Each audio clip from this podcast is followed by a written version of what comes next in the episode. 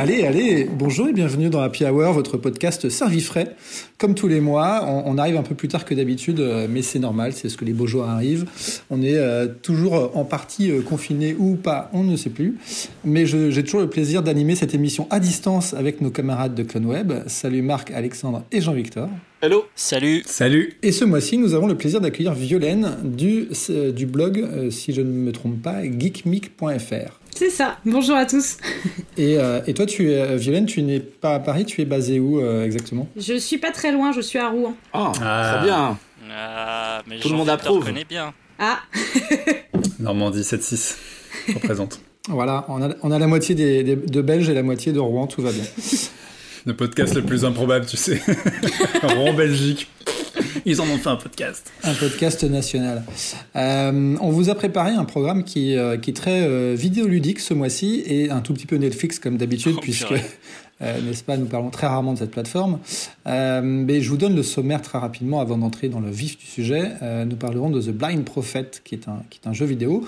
nous parlerons de Boss Level, aussi le film de John Carnahan, qui n'ignore pas, pas le ce, côté affrontement boss. On parlera de choses qui n'ont absolument rien à voir, type La Mission avec Tom Hanks sur Netflix donc. Nous parlerons de Space Sweepers Kit Cosmic qui sont également sur la plateforme américaine pour revenir à du jeu vidéo avec Little Nightmares 2. Et ensuite, nous parlerons un peu bande dessinée et manga avec La Sirène des Pompiers, qui est une réédition euh, de ce, de ce volume de 2006. Et puis My Broken Mariko, euh, Jean-Victor nous, racontera un peu ça. Euh, et nous terminerons l'émission en douceur, en, voix, en joie et en volupté avec euh, Night Stalker, la série documentaire sur Netflix, et Clarisse qui est disponible sur Salto.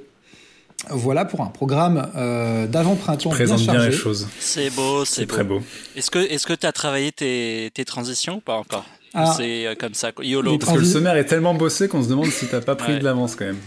Vous allez voir, ça va être formidable. Il y aura des explosions. Il y a, ah, j'ai hâte, il y a du feu d'artifice. Et euh, avant de commencer, parce qu'on le dit toujours à la fin, suivez-nous. Euh, n'oubliez pas de nous suivre sur les réseaux sociaux. Euh, Twitter et Instagram, happy hour underscore pod, voilà. Euh, on poste plein de trucs en plus en ce moment. On vous fait des petits flashbacks et tout. venez nous suivre, venez nous liker. c'est hyper cool. Abonnez-vous à ma chaîne, mettez un pouce bleu. Mettez des pouces bleus. Et, on en profite pour souhaiter un bon anniversaire à Alexandre, évidemment. Oui, bon anniversaire. anniversaire. j'espère que j'aurai, j'espère que Jean-Victor a fait un petit jingle spécial pour l'épisode. Non, mais maintenant je suis obligé. On verra à l'écoute. Tu l'as dit. on, va, mettre un extrait de Stevie Wonder, les gens sont contents. Ah, euh, tu, peux mettre Patrick Sébastien si tu veux. Ah, bah, écoute, je suis la requête. Ah, je vais être obligé de rediriger cette, émission vers ces sujets, puisque là on dérive un tout petit peu trop. Oui, pardon. Euh, et, on va, et on va proposer à Violaine d'ouvrir l'émission en nous parlant de The Blind Prophet. Est-ce que tu pourrais nous, raconter un peu de quoi il s'agit? Ouais. Alors, euh, moi j'ai choisi de vous parler de The Blind Prophet. Donc, un ça a été fait par le studio Ars Goetia un studio que vous ne connaissez probablement pas puisqu'il a été créé, euh, c'est son premier jeu. Euh, et donc il est sorti le 13 février 2020 euh, ce jeu-là. donc en tant que grande amatrice de point and click, j'ai failli passer complètement à côté. Donc shame on me. Double shame parce qu'en plus c'est un point and click français. Et les bons point and uh-huh. click français, ça se fait plutôt rare de nos jours. et en fait, je l'ai découvert tout récemment en traînant sur les promos Steam. Hein. Il y a tellement de jeux aujourd'hui qu'on passe toujours à côté de plein de jeux. Et donc, je suis tombée dessus. Et quand Alexandre m'a gentiment proposé de, vous, de me joindre à vous, je me suis dit que ça collait plutôt pas mal, euh, parce que je crois qu'il y a des, amateurs de, BD ici, donc je trouvais que c'était plutôt intéressant euh, pour une fois mm. un jeu vidéo euh, qui prenait un peu cet axe-là. Euh, donc on peut presque dire que The Blind Forest, Forest non, ça c'est Ori and the Blind Forest, C'est pas le même jeu. c'est pas le même jeu. Mais on n'est pas loin. J'y joue en ce moment, c'est pour ça. Euh, the Blind Prophet, c'est un, on peut presque dire que c'est un one-man game puisque derrière ce jeu et derrière le studio Ars Goetia, donc Ars Goetia pour la petite anecdote, euh, ça fait référence à un grimoire de démonologie du, de je sais plus quel siècle. Enfin, j'irai regarder. Des choses euh, joyeuses. voilà. Se cache euh, en fait un artiste qui est vraiment passionné de dessin, lui à la base. Donc c'est Baptiste Mini. Euh, et donc lui, il a été un petit peu épaulé forcément pour la programmation du jeu. Il s'est aussi accompagné de deux musiciens qui sont connus dans le milieu, Arthur, Dos Santos et Jeff Lawed pour la musique. Mais sinon, The Blind Prophet, c'est vraiment son gros kiff à lui. Il a voulu raconter une histoire, se faire plaisir sur les dessins. Donc c'est son bébé. Ça se ressent tout de suite dans la direction, la direction artistique du jeu. vraiment, elle est, elle est unique en son genre. Il y a des petites influences qu'on sent sur le dessin. Vous me donnerez aussi votre, vos avis, mais, mais c'est quand même assez, assez intéressant au niveau de la DA. Euh, et il faut savoir que Baptiste Mini, c'est pas, il n'en est pas à ses premiers essais, euh, puisque lui, il a bossé en fait pour Artefact Studio, Ivory Tower. il a bossé sur des projets comme euh, le Donjon de Nullbuck, pour ceux qui connaissent ce jeu vidéo, Dark Devotion ou The Crew 2, pour n'en citer que quelques-uns. Uh-huh. Donc voilà, ce sont pas des jeux auxquels moi j'ai joué personnellement, mais quelques belles références qui, qui, a priori vous parlent. Et donc comme pour beaucoup de jeux vidéo indés, l'aventure a commencé sur Kickstarter. Donc euh, avec sa DA un peu particulière, son style BD assez sombre, et puis euh, qui rappelle un petit peu l'univers pour ceux qui connaissent euh, de Mike, Minola avec les Hellboy.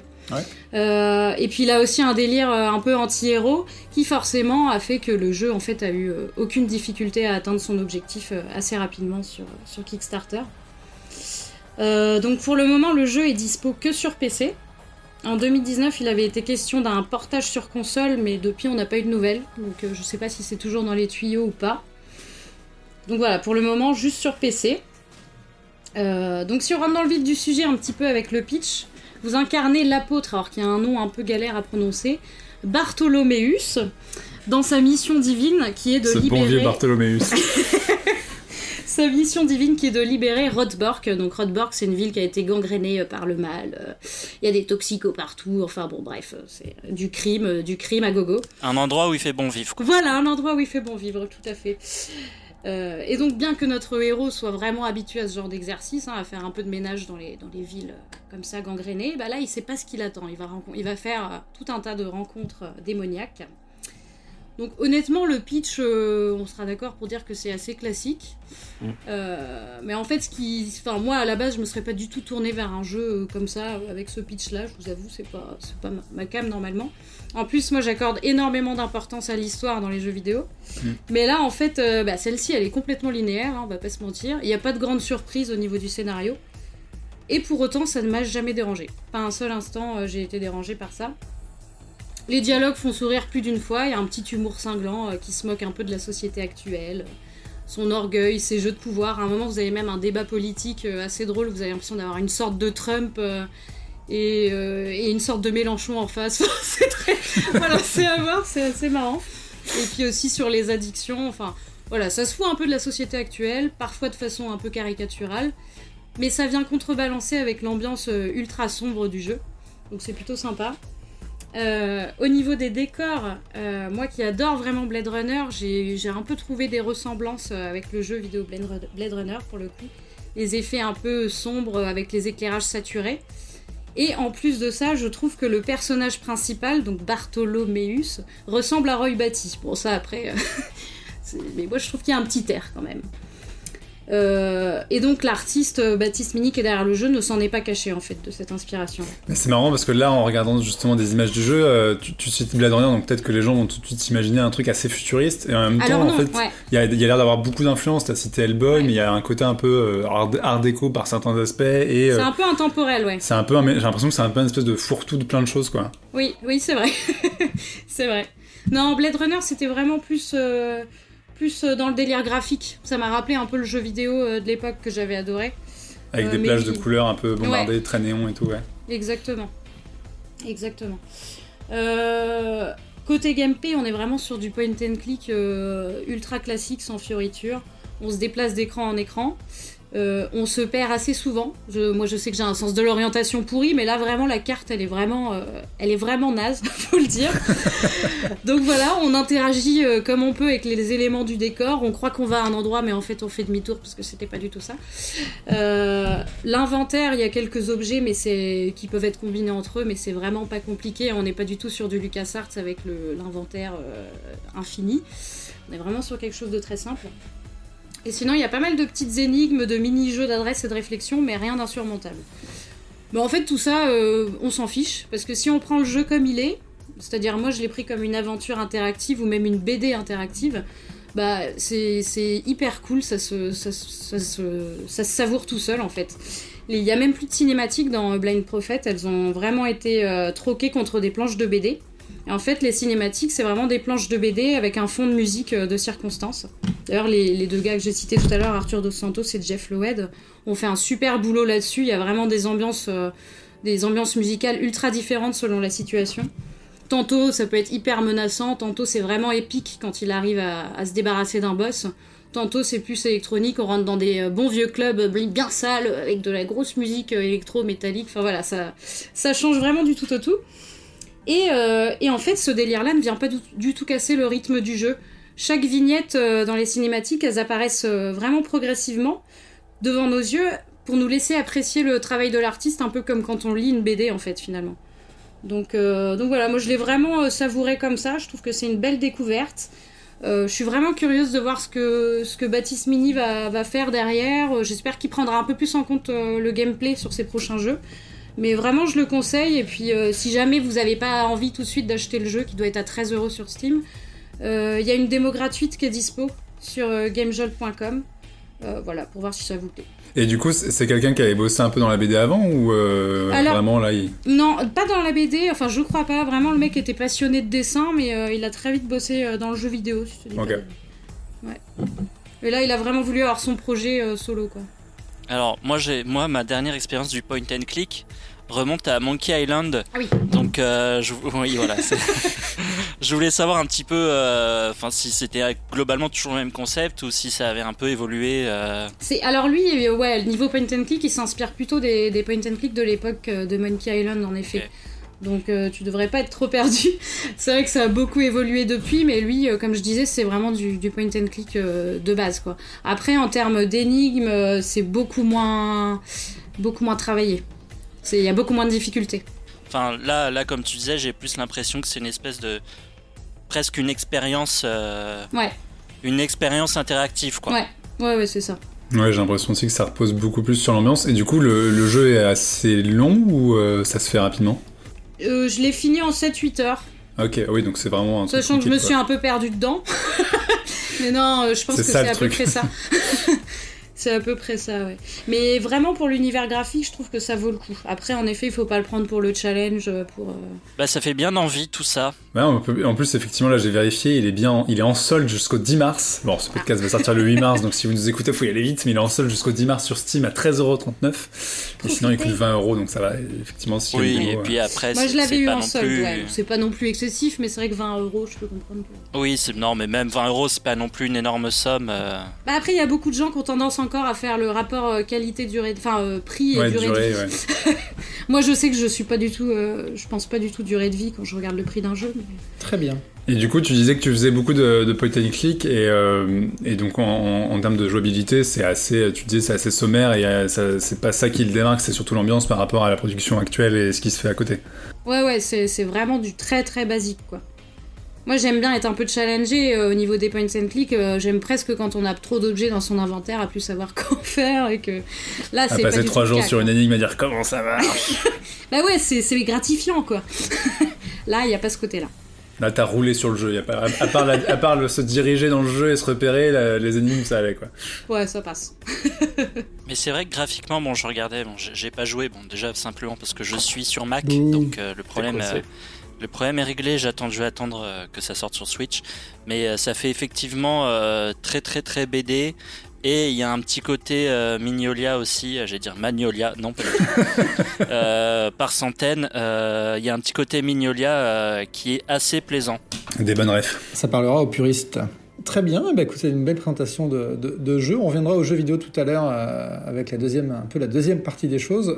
moi, je voulais parler, et je ne la transition sera, sera évidemment le jeu vidéo, puisque euh, on va parler du dernier film, du, nouveau film pardon, de Joe Carnahan, euh, Boss Level, qui est un, espèce de, de, film se reposant sur une boucle temporelle, mais aussi sur une forte volonté de, d'imiter un peu le jeu vidéo. Euh, pour ceux qui sont fans un peu de ce principe de film en boucle. Euh, évidemment, on, parle toujours de Un jour sans fin, mais il y a aussi d'autres exemples plus récents comme euh, Edge of Tomorrow, Source Code même. Palm Springs. Palm Springs qu'on avait euh, évoqué dans le podcast. Arrêtez de me casser mes présentations. Ah, pardon. ça. Ah, et donc, plus récemment, Palm Springs, qu'on avait critiqué et chroniqué il y a quelques, il y a quelques épisodes. Boss Level, c'est un, film un peu... c'est un vieux dossier, on va dire presque, puisque le film traîne dans les dans les tiroirs de, Joe Carnahan depuis un moment. Euh, John, Joe Carnahan, je sais pas si vous connaissez un peu le bonhomme, mais globalement, nous, on, l'aime quand même un petit peu, ce, monsieur. Euh, c'est un mec sympa, ouais. Ouais, il a fait des films cool. Oui, l'agence Tourisque, euh, un truc avec des loups, enfin voilà. Deux, trois petites choses. Et surtout, il est scénariste aussi d'autres films. Il a notamment scénarisé l'année dernière. Il a sorti, un des rares films qui a un peu marché l'année dernière, c'est Bad Boys 3. Euh, qu'il avait écrit. Euh, là, il ouais, alors, sa version n'avait rien, avait très peu de choses à voir avec ce qu'on a vu en salle. Il a failli réaliser le film. il a failli réaliser le film et il s'est barré. Et eh ben là, apparemment, il s'est un peu fait plaisir avec Boss Level, puisque Boss Level, ça fait depuis 2012 euh, qu'il développe ce, ce projet, euh, qu'il a tourné en 2018. Euh, J'ai un peu potassé les, les, informations sur ce film, donc ça fait un petit moment que le film est, est terminé en réalité. Euh, il a raté un peu sa sortie avant Covid et finalement, il a été racheté par Hulu euh, la plateforme américaine, il est sorti euh, très récemment, alors nous enregistrons euh, sur, sur Hulu.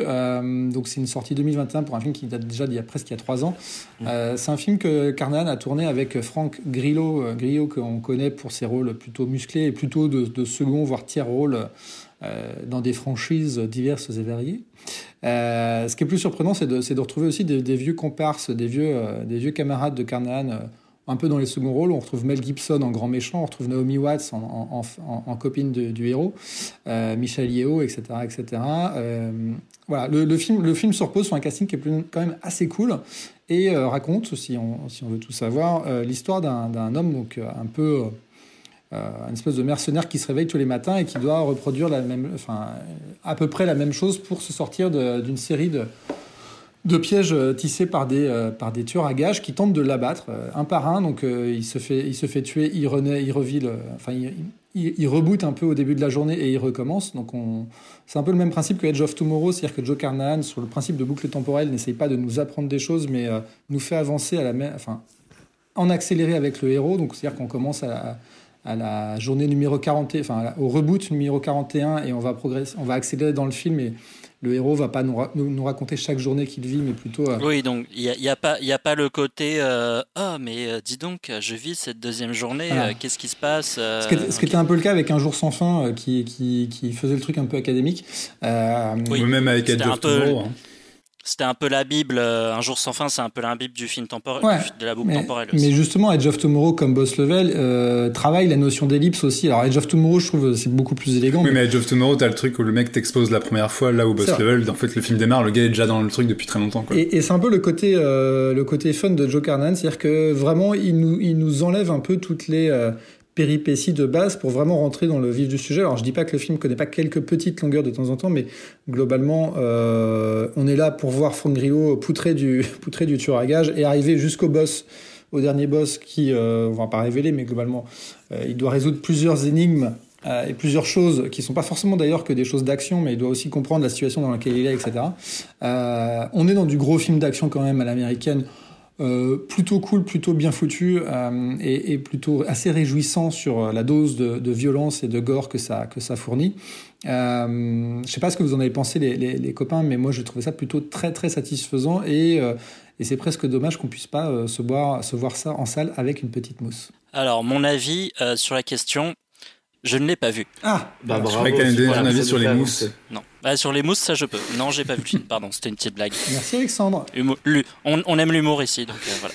Moi, je l'ai vu. Euh, moi, je l'ai. J'ai trouvé ça vachement bien. Effectivement, c'est un, un, film de divertissement qui aurait mérité euh, une salle, des copains et, un saut de popcorn. Mais à défaut, on, on le voit à la maison.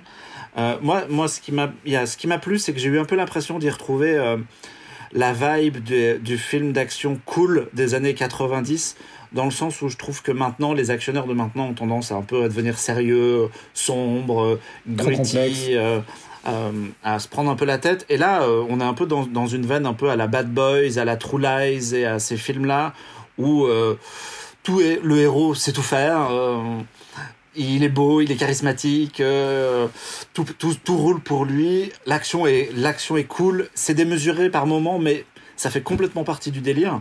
Et moi, j'ai vraiment retrouvé cette vibe-là que j'avais un peu la, sensation d'avoir perdu, et ça m'a fait plutôt plaisir. Ouais, sur le côté un petit peu euh, film d'action bourré, bourré et, et un peu vénère. Il y a, moi, ça m'a fait penser à Last Action Hero parce que le film se prend finalement pas trop au sérieux dans son action et dès le début, t'as ce personnage à qui il arrive. Il y a 15 mecs qui lui arrivent dessus et le gars il gère le truc n'importe comment, mais c'est assez presque cartoon en fait. C'est vraiment, tu rigoles parce que les mecs tombent et se font super mal et en fait c'est tellement énorme parce que tout de suite il y a un hélico à sa fenêtre en train de bourriner son appartement et puis le gars il saute, il tombe sur un camion, il rate le camion, il se fait écraser, il recommence. Il y a un côté un peu bigger than life constamment et genre le mm. film a pris de l'adrénaline et il peut plus s'arrêter. Et euh, en fait, ça, devient presque une parodie de film d'action un peu comme ça. Et euh, effectivement, ça, ça rend le truc très plaisant. Après, je trouve que le film, il a à la fois son intro où effectivement tu démarres dans le feu de l'action, le mec il maîtrise déjà une énorme partie de la boucle et il est déjà à fond à fond la caisse. Et tu te dis c'est cool, on va éviter donc cette fameuse introduction que tu as habituellement dans ce genre de film où on t'expose le truc, on te fait comprendre les grands cycles de la boucle et le mec va découvrir comment ça marche. Donc tu te dis il va être plus malin que le genre entre guillemets, il va essayer de sauter quelques étapes. Et en fait je trouve que ça ça lui revient dans la tête plus tard, on a parlé vite fait de, quelques baisses de régime mais en fait passer les 20 premières minutes qui sont super bien t'as quand même une demi-heure où il se passe pas grand chose et où en fait le mec il a besoin de poser des enjeux forcément parce qu'il va pas euh, courir dans tous les sens pendant une heure et demie sans but. Et donc tu, il pose son histoire de, il a besoin de faire ça, il a, il y a, peut-être un fils dans l'histoire, il va retrouver son ex-femme, etc. Mais qui a disparu, je sais plus quoi. Et en fait là, t'as quand même un tunnel de une demi-heure de dialogue où t'as envie de lui dire, bah T'as essayé d'être plus malin que la machine, mais finalement, euh, en termes de structure, etc., tu t'es fait prendre à ton propre jeu. Et c'est con parce que le film prend un énorme coup de frein et tu te dis, ah putain, il va peut-être pas se relever. Et finalement, à la fin, il remet la machine en marche et il repart dans le truc. Mais, euh, mais passer ce détail-là, euh, qui plombe un peu le récit globalement, en fait, c'est vrai que c'est hyper fun et c'est, je trouve, c'est assez inventif dans l'idée de, de, de, jouer sur les, variations de la boucle et sur comment tu la nourris en fin de compte et comment le mec, il, il a besoin, comme dans tous ces films-là, d'apprendre le truc et de, se, de mourir plein de fois pour réussir à avancer. Et là-dessus, il a, là, c'est là où il a une vraie approche de vidéo où le titre se justifie complètement. C'est que en fait, le mec, il s'en fout, il est vraiment comme dans un jeu vidéo, il fait n'importe quoi, il tente des trucs qui sont voués à l'échec. C'est un die and retry, quoi. Ouais, c'est vraiment construit comme ça, mais tu sais, toi, t'as vraiment l'impression d'avoir la manette et de te dire, oh, c'est trop con, je vais essayer, mais si j'étais à la place du personnage, je ferais jamais ça parce que je vais souffrir quand même. et lui, non, en fait, il en a rien à foutre, donc il fonce dans le mur, il fait, ah bah ça marche pas, puis il recommence tout, quoi. Et t'as un côté comme ça qui est, qui est très second degré, très débile un peu, mais qui marche bien et qui est pour le coup très raccord avec le côté jeu vidéo, quoi.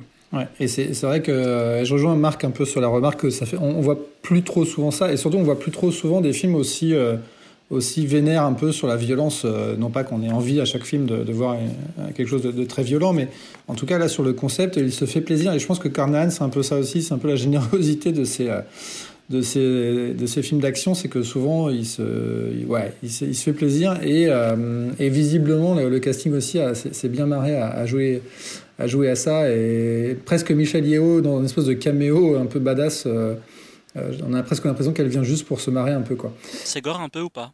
Oui. Bah, c'est ce que j'allais dire en fait, il y a un côté un, peu, numérique globalement.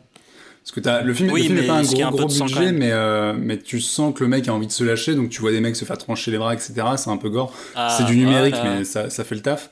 Et en fait, là où tu peux retrouver aussi l'excentricité de Carnan, c'est qu'il y a une vraie excentricité en fait dans les personnages parce que comme il est dans un monde un peu futile et où on s'en fout de tout, euh, bah, notamment toute la galerie de méchants en fait qui essaie de buter le héros, euh, en fait c'est tous des tarés un peu à la Smoking Aces euh, mise à prix un de ses précédents films où c'est il y a notamment une nana en fait elle a un flingue tagué Adolf Hitler et il y a des trucs comme ça un peu débiles, un, peu outranciers mais qui restent dans le délire rock'n'roll punk du truc quoi. Mon nouveau personnage préféré c'est elle maintenant. Et, ah, en plus s'il lui arrive un truc c'est plutôt marrant avec ça. Et, c'est peut-être aussi pour ça que ça fait un peu plaisir de voir un truc un peu paramétré plus adulte que que jeune public et du coup euh, ça, ça, offre la dose quoi donc euh, à voir, voir c'était peut-être peut-être adapté aux plateformes etc mais le, ça aurait pu être un très bon spectacle en salle en tout cas Ouais, parce que le film avait dû sortir sur Amazon Prime début. Il avait même été euh, daté dans leur agenda et finalement il n'était pas sorti dessus, c'était début décembre. Et on ne l'a pas dit, mais du coup il est sorti en VOD chez nous. Et il sort en physique chez nous. Et d'ailleurs, la France est le seul pays à avoir un Blu-ray du film, en tout cas pour le moment. Donc je pense que les fans de Carnahan vont euh, aller taper dans, à la FNAC parce que euh, Metropolitan a édité un Blu-ray alors que dans d'autres pays il sort uniquement en VOD ou seulement en DVD. Voilà. Eh ben écoute, euh, comme quoi on peut avoir des bonnes surprises comme ça. Euh, voilà, c'était un peu le, petit passage euh, fun. On, va enchaîner sur. Euh, Maintenant, on va parler de la mort. Sur, on va enchaîner, on va enchaîner avec un film sur Tom Hanks. Et Tom Hanks est peut-être moins connu pour ses ah films oui, d'action. Ah oui, c'est à moi, pardon, désolé. Puisqu'on va parler de la mission qui est disponible sur Netflix. sur Netflix, hein, on ouvre, on ouvre la page Netflix. Alors en fait, ben du coup, à la base, euh, donc la mission, c'est un film de Paul Greengrass, et moi j'aime beaucoup, euh, j'aime beaucoup euh, Paul Greengrass, parce que je trouve qu'il il a fait un super boulot sur sur les Jason Bourne, notamment le 1 et le 2, hein, le 3, bon un petit peu moins. Sur 2 et 3, c'est pas lui qui a fait le premier. Voilà. le 2 et le 3, pardon. Ah, ça va. Bloody Sunday, je trouve ça super réussi. Captain Phillips encore plus. et donc forcément, là, le combo Paul Greengrass plus Tom Hanks plus western, j'étais de base un gros Yankee. Euh, donc en fait là on est vraiment sur une histoire super classique. On est Tom Hanks qui parcourt les États-Unis pour aller lire l'actualité euh, américaine aux habitants qui ne savent pas toujours lire. Et il va tomber évidemment sur une jeune fille qui est euh, une jeune fille visiblement allemande qui a été kidnappée par des Indiens et elle est abandonnée et il doit la ramener dans sa famille, chez son oncle et sa tante, qui sont à l'autre bout des États-Unis. Lui, c'est évidemment un vieux loup solitaire qui a roulé sa bosse, et elle, elle parle pas anglais, elle est assez sauvage, et on reste dans cette histoire très classique, euh, néanmoins plaisante quand même, euh, d'apprentissage entre le vieux et la jeune, des choses comme ça. Donc, euh, je peux vous le dire déjà, je, je, je mets, je mets le mot tout de suite, j'ai passé un bon moment. Le fameux tampon. Le fameux. Donc je trouve que c'est un film qui est vraiment attachant. C'est vraiment attachant de voir ces personnages évoluer et apprendre l'un de l'autre. Euh, le casting est impeccable. Je trouve que Elena Zengel qui tient, euh, qui joue la petite fille, tient vraiment la comparaison avec Tom Hanks, euh, qui lui est toujours au top. Même si là, il est toujours dans son rôle de sauver la veuve et l'orphelin mais il est toujours, il, le fait toujours très bien, donc c'est pas du tout un problème. Et surtout, moi, ce qui m'a vraiment marqué, c'est la beauté des paysages américains vraiment sublimé par la photo de Darius Wolski, qui est donc euh, notamment le directeur photo euh, de Ridley Scott, et la magnifique musique de James Newton Howard, euh, qui fait un très très bon score là-dessus. Et j'aime beaucoup ce que ça raconte en fait, sur le deuil, sur la famille, sur l'apprentissage, sur les connaissances. Je trouve que c'est vraiment un beau film. On retrouve de temps en temps, même si c'est quand même beaucoup plus posé, c'est un petit peu plus, on va dire, le cinéma de papa. c'est un peu du presque un film un peu pantouflard. De temps en temps, on retrouve un petit peu ce, ce côté euh, caméra à l'épaule. Et la classe de Tom Hanks, quand même, toujours, qui est vraiment impeccable dans le rôle. Et qui, ça a la classe, quoi. J'ai kiffé. J'ai kiffé, j'ai envie de vous dire, voilà. Euh, c'est vrai que tu, tu l'as dit vite fait, euh, y t'as parlé de Shaky mais c'est marrant parce que quand tu regardes le film, je pense que si tu sais pas que c'est Paul Greengrass, avant de le voir. En fait, t'as absolument aucun moyen de t'en douter.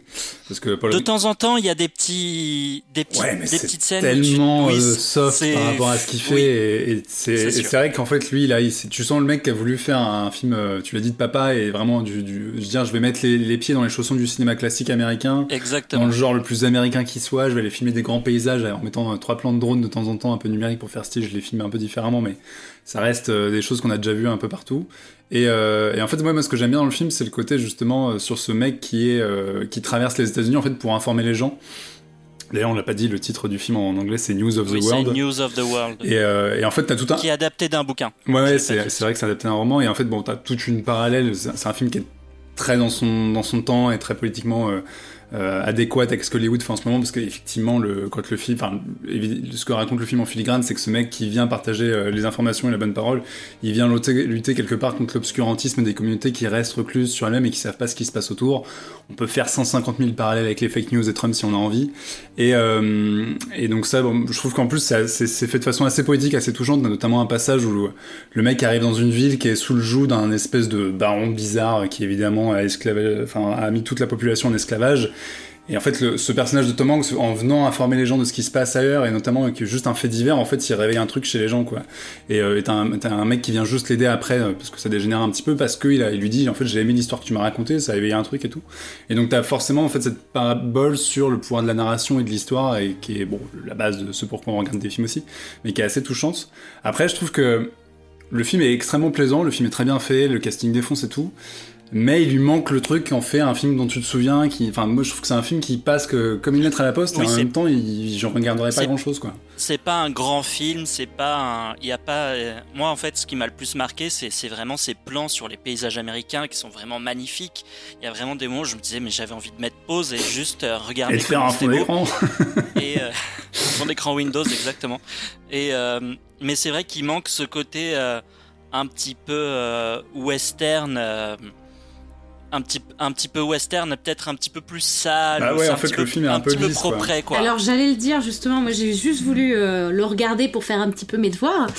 Et euh, j'ai vu western, je me suis dit, ah ouais, enfin je m'attendais pas du tout à ça du coup. Et. Euh... tu te dis, il est où le duel de flingue, bordel? Et bah ouais, j'étais un peu dans l'expectative, euh, ouais, ouais, je sais pas, un duel, j'en sais rien, quelque chose, mais, mais j'avoue que du coup j'ai eu du mal à accrocher. Et euh, j'ai peut-être pour le coup un peu trop mis mes pieds dans les chaussons parce que bah, je me suis endormie euh, au milieu, voilà. Voilà, si vous avez des oui, en ce moment, regardez. C'est clair que ça aurait pu être un truc un petit peu à la impitoyable avec bah, le l'américain vieillissant euh, qui, qui, qui retrouve un peu ses flingues des trucs comme ça mais tu vois typiquement le, rôle de la gamine qui se retrouve à traverser les États-Unis avec un vieillard tu te dis elle va, elle va prendre la cruauté du monde en pleine tronche ça va la réveiller ça va faire un truc et en fait, ça, c'est très gentil, quoi. C'est que bon, en même temps, elle est tombée sur le mec le plus gentil de la planète, c'est Tom Hanks. C'est Tom Hanks. Bah donc voilà, c'est ce que j'allais dire. C'est Tom Hanks, donc c'est c'est c'est le papa quoi tu vois c'est le mec avec qui t'as envie de boire des coups c'est tranquille pépouse. Je, je le voyais pas trop non plus euh, juste prendre ses guns et aller buter plein de gens quoi. Non mais oui c'est sûr. J'aimerais bien ça changerait mais c'est pas Bruce Willis on est d'accord. Oui voilà c'est ça. On, rappelle que vrai, ouais. Tom, Tom Hanks a survécu au Covid donc il peut tout faire quand même. Oui absolument. Marc tu l'as vu toi aussi non? Ouais, ouais, je l'ai vu. Moi, j'ai vachement aimé. Euh, je trouve euh, c'est très posé, grands espaces, mais euh, c'est connu que Greengrass est un est un dingue de de, de John Ford et de La prisonnière du désert en, en particulier. Donc, il est il est vraiment là-dedans dans le dans le western à la fois euh, pépouze dans sa mise en scène. C'est pour ça qu'il s'est méga calmé, comme disait Jean-Victor. Jamais vous retrouvez le réalisateur de, le, de La mort dans la peau là-dedans, quoi. Tellement c'est c'est tellement c'est plan-plan dans la mise en scène. Et en même temps, je trouve que euh, tout fonctionne bien en fait. C'est comme vous dites, c'est un film qui passe crème. Moi, ça m'a un peu, euh, ça, juste un truc qui m'a fait tilter, c'est que je trouve que Tom Hanks, alors tout le monde dit oui, c'est un peu le papa, tout le monde est content de l'avoir et tout, mais il s'enfonce vraiment dans des rôles pantouflards parce que l'année dernière, il y a eu euh, A Beautiful Day in the Neighborhood où il jouait Fred Rogers, le vieil animateur de télé pour enfants, et où c'était déjà un rôle vraiment de très très tranquille. Et même, je sais pas si vous aviez vu euh, Greyhound, le, la bataille du, de l'Atlantique, le film de, de bateau qui était sur, Apple, sur Apple où là aussi il joue en fait le commandant de bateau, mais il est vieux et il est, il est gentil avec tout le monde, il est hyper bienveillant. et, et, j'ai vraiment eu l'impression de voir un petit peu le même personnage décliné à trois sauces différentes. Et c'était, c'était un peu étrange. C'est envie de lui dire Tom lâche un fuck, juste un seul, ouais, voilà, t'as, envie après, après, ça il me le fait, bien vraiment très très plaisir de le voir à chaque fois, mais j'espère qu'il va chercher un peu à se renouveler. Parce que là, ça fait 3-4 rôles qui sont un peu trop, trop identiques, quoi. Mais parce que vous vouliez, vous vouliez Tom Hanks dans Jason Bourne, c'est ça, non? Non, pas forcément, mais tu vois, euh, je, je, reprends, je reprends le côté, euh, l'exemple d'impitoyable, avec bah, justement le mec qui s'est un peu rangé et puis qui finalement euh, finit par sortir les flingues. ça aurait été pas mal de le. Il, man... il manquait effectivement ce petit côté euh, western en fait, ce mm. petit côté, ce qu'on dit western, mais en fait, c'est pas un western spaghetti. sauvage quoi. c'est pas un western spaghetti quoi. Donc là, c'est mm. un western, c'est un western, euh, c'est un western où les les personnes qui regardaient les western spaghetti à l'époque, bah maintenant ils ont 70 ans, donc ils regardent, ils regardent la mission. Mais c'est pas du tout péjoratif, hein. Franchement, oui, exactement. C'est pas du tout péjoratif. Moi, j'ai regardé le film, j'ai, j'ai, trouvé ça super bien. J'ai trouvé que c'était hyper touchant, hyper bien joué. C'est, c'est très beau, très propre, mais peut-être un peu trop propre par rapport, euh, par rapport, au, par rapport au, reste, mais ça reste quand même. Euh, je trouve que c'est quand même un film qui est assez classe. Bah, si tu veux faire un autre parallèle western, euh, un qui est plus récent et qui est plus évident compte tenu de la, thématique, c'est True Grit, où tu avais aussi le schéma du, vieux, du vieux cowboy qui emmenait une gamine, machin, et Bon, il y a, enfin, faut pas comparer les deux en l'occurrence. Quoi. True Grit, ça racontait beaucoup plus de choses que la mission qui est quand même un peu gentille, un peu lisse. Quoi. Mais bon, il n'y a pas Woody dans True Grit, donc.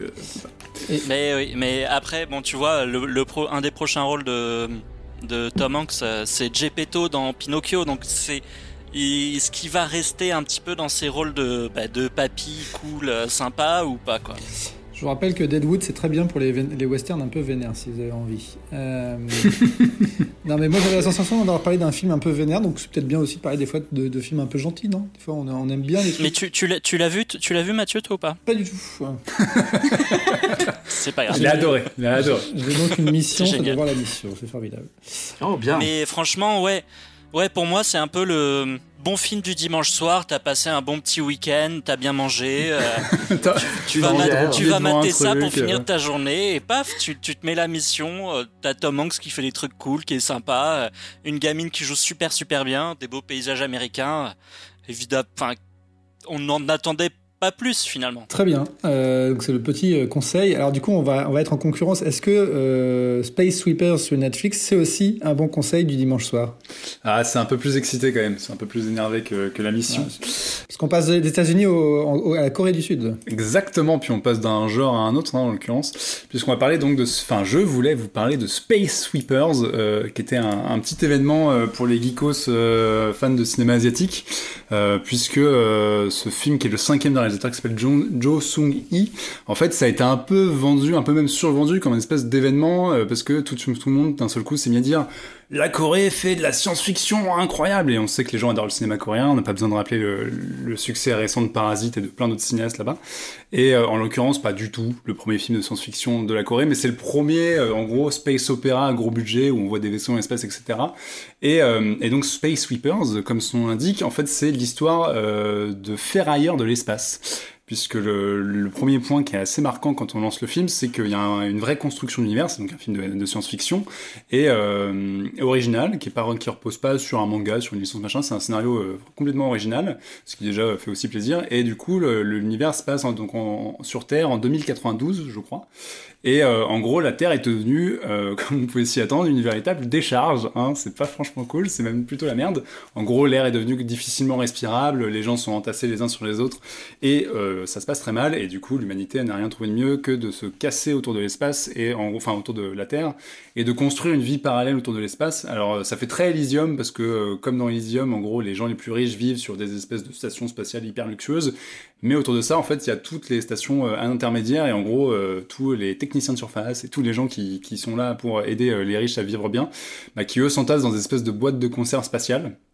Et en fait, c'est tellement le bordel autour de la Terre que l'équipage de héros qu'on suit dans le film, bah, leur but, en fait, c'est de récupérer tout ce qui est en, train de dériver autour de l'espace et de, en fait, de revendre un peu les, les, métaux et les différents matériaux qu'ils trouvent autour de la Terre. Et le, le pitch, c'est qu'en gros, on va suivre cette équipe qui va tomber sur une gamine qui se trouve soi-disant être une arme de destruction massive et qui est donc pourchassée par absolument tout le monde. Et, euh, et euh, évidemment, ça va lancer une suite de grosses aventures, etc.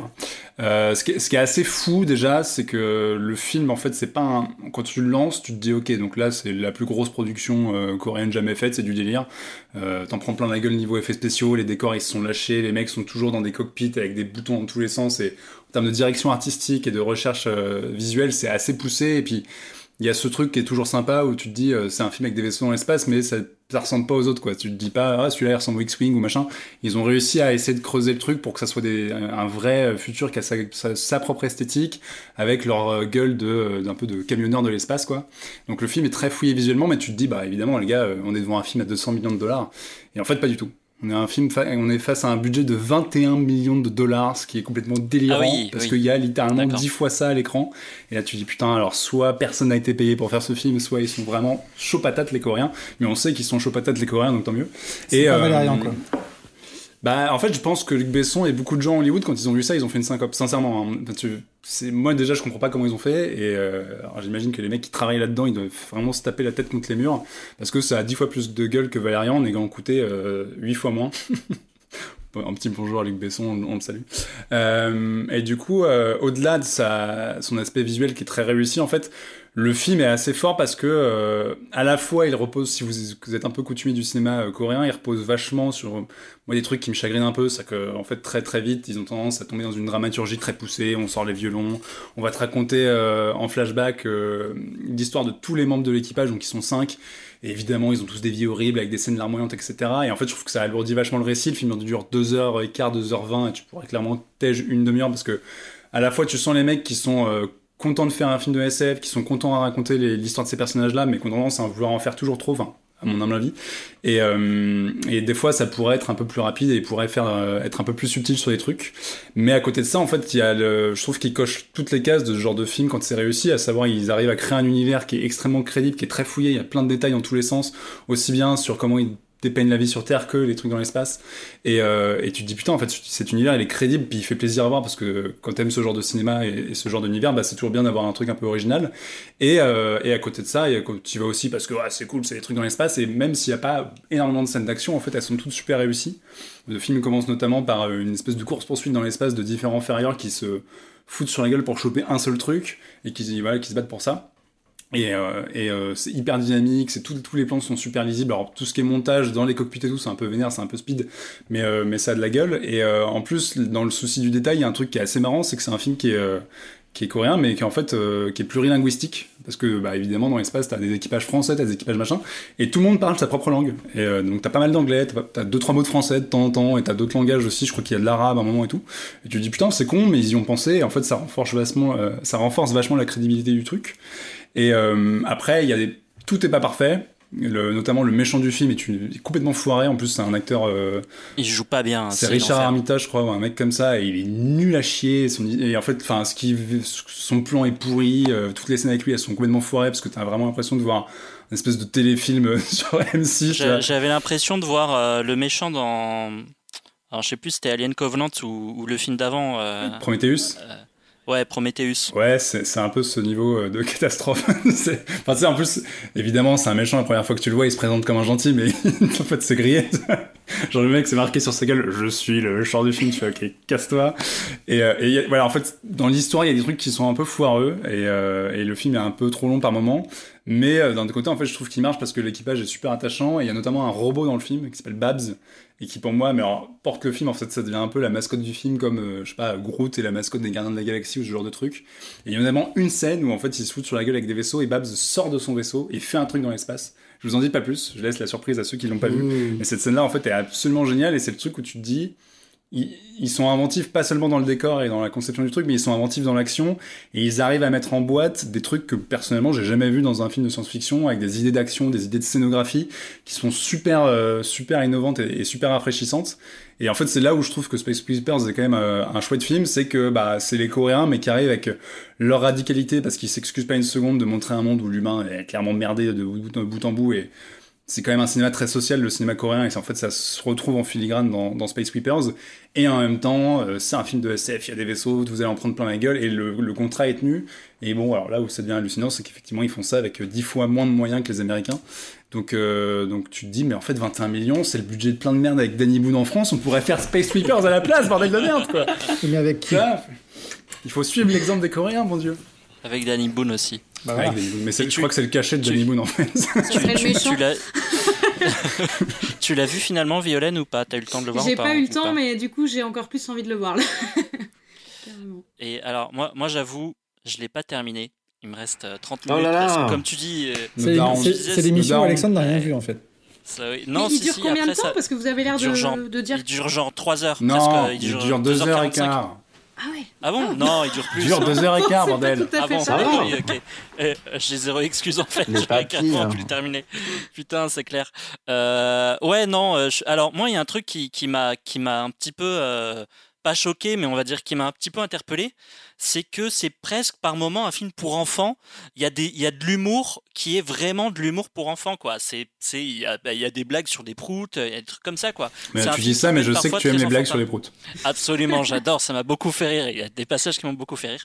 Euh, mais j'ai, ça dénotait presque un petit peu avec le côté. Euh, hard SF finalement ce, côté humour un peu enfantin. Alors après, je suis pas un spécialiste du cinéma coréen, donc peut-être que tu vas me dire que c'est aussi un des points euh, du cinéma coréen. Bah, enfin, c'est un film familial en fait, parce que là-bas c'est sorti en salle et bon, euh, je, me fous de la gueule du budget, mais bon, 21 millions, faut quand même les sortir quand t'es dans, dans un petit pays comme la Corée. Et donc, ils visent comme un public large. Et puis, comme je l'ai dit, dans le, point de, vraiment de départ du scénario, c'est l'équipage. Euh, en fait, c'est tous des espèces de bras cassés un peu badass qui tombent sur une gamine. Et évidemment, bah, l'humour repose vachement sur cette différence entre la petite gamine qui est toute gentille, qui est super kawaii, machin, et euh, qui est entourée de gros bourrins qui comprennent pas comment fonctionne un enfant. Euh, donc t'as ce décalage là qui crée effectivement un contexte familial et, et un peu gentil. Mais mais c'est vrai que bah moi c'est ce que j'aime bien aussi, tu vois, c'est que le cinéma coréen, en fin de compte, il se refuse rien. C'est qu'à la fois, effectivement, il y a des blagues de prout et il y a le côté euh, très très mignon, et en même temps, il te dépeigne un futur complètement catastrophique où clairement euh, c'est la merde. Et en fait, c'est un cinéma, mais globalement, c'est un truc que, que, tu trouves vachement en Asie. On avait parlé pas mal de cinéma indien, et c'est un truc qui est aussi dans le cinéma indien. C'est un cinéma où ils se refusent rien, ils ont pas peur du ridicule, ils ont pas peur de, de juxtaposer des genres ou des tonalités qui pourraient paraître un peu euh, trop éloignées. Euh, moi j'aime bien en fait que les mecs ils s'accordent tout, ils s'autorisent tout, et ça, ça rend le truc très riche, même si effectivement quand t'es vachement coutumier du cinéma occidental, tu dis oh putain c'est le bordel, euh, et y a d'une scène à l'autre ça, ça peut surprendre un peu quoi. Est-ce que ça rafraîchit pas aussi notre vision très américaine justement des, des space opéras très clean, très ambitieux, etc. Et là tu te dis enfin ça ça renouvelle pas un peu le genre, non? Bah ouais, en fait, dans, dans, son décor, parce que c'est aussi le là où là où je disais c'est coréen et, c'est pas enfin c'est assez rare dans le genre je trouve c'est que c'est c'est un cinéma qui raconte quelque chose d'assez politique finalement alors que le cinéma euh, spatial à grand spectacle américain euh, enfin tu vois j'aime bien les Gardiens de la Galaxie mais c'est pas un film social ou politique du tout, tu vois. Tu sens de faire, oh, c'est bien marré, il y avait un, raton laveur, c'était marrant.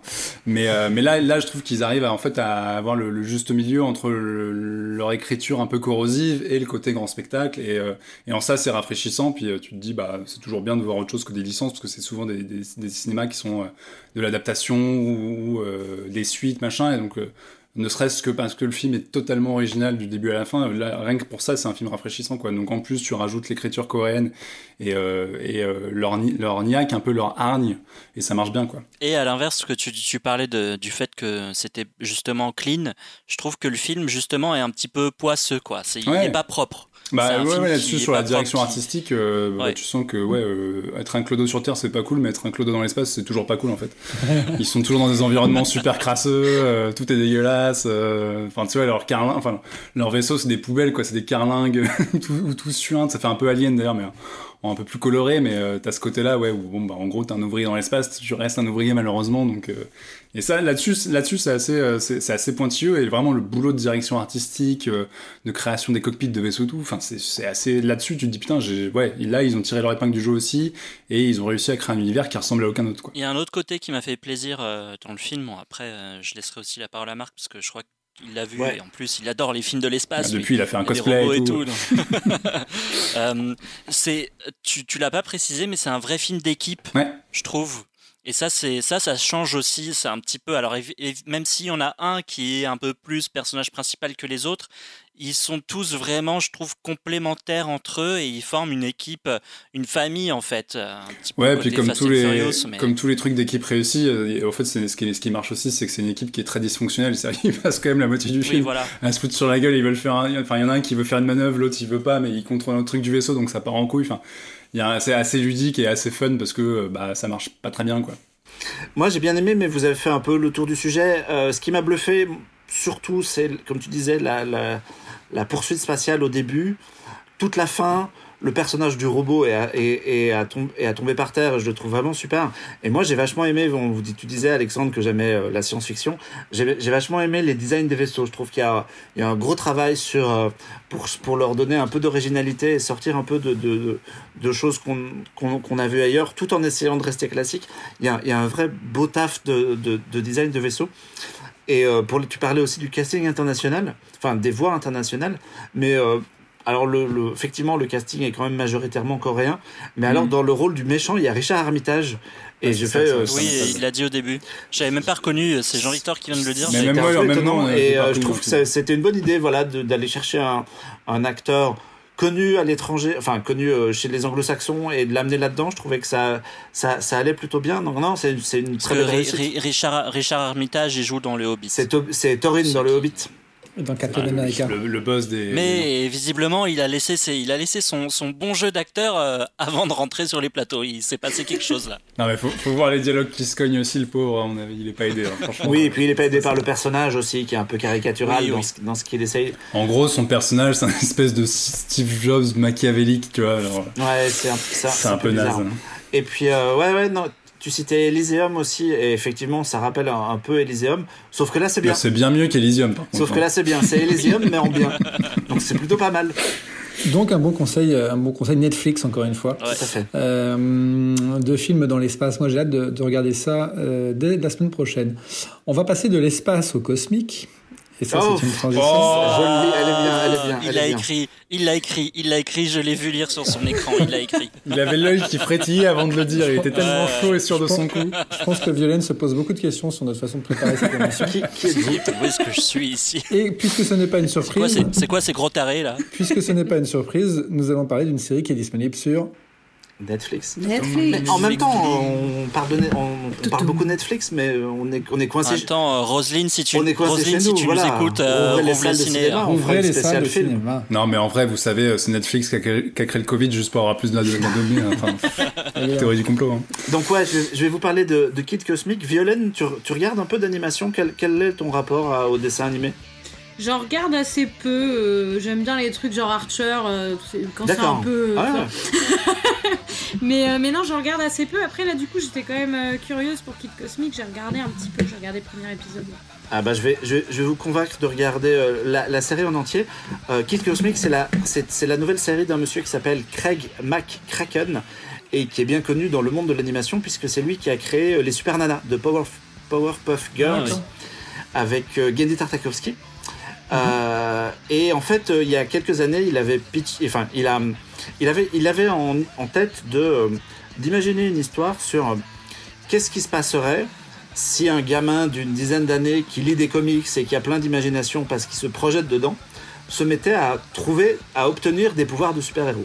Ça, c'était son idée de départ. Et puis, il a, il, il a essayé de vendre ce truc-là, tout le monde s'en est fichu. Puis, au bout d'un moment, il s'est dit qu'il allait quand même pousser un peu le truc et il a euh, monté un épisode en, animatique, donc non terminé, euh, avec deux camarades à lui, euh, sa compagne Lauren Faust, dont j'avais déjà parlé parce que c'est elle qui avait, qui est la créatrice des Mon Petit Poney, le, My Friendship is Magic, le fameux reboot très geek dont, dont, on avait parlé précédemment. Je m'attendais pas du tout à. Moi, j'avais complètement omis qu'on avait parlé de Mon Petit Poney, mais oui, oui. Bien sûr. Et euh, avec elle et avec euh, Francisco Angones, qui est le euh, showrunner du reboot de DuckTales, ils ont montré à, trois un pilote. Et Netflix a dit oui tout de suite, alors que le, projet était dans un placard chez, chez McCracken depuis 12 ans.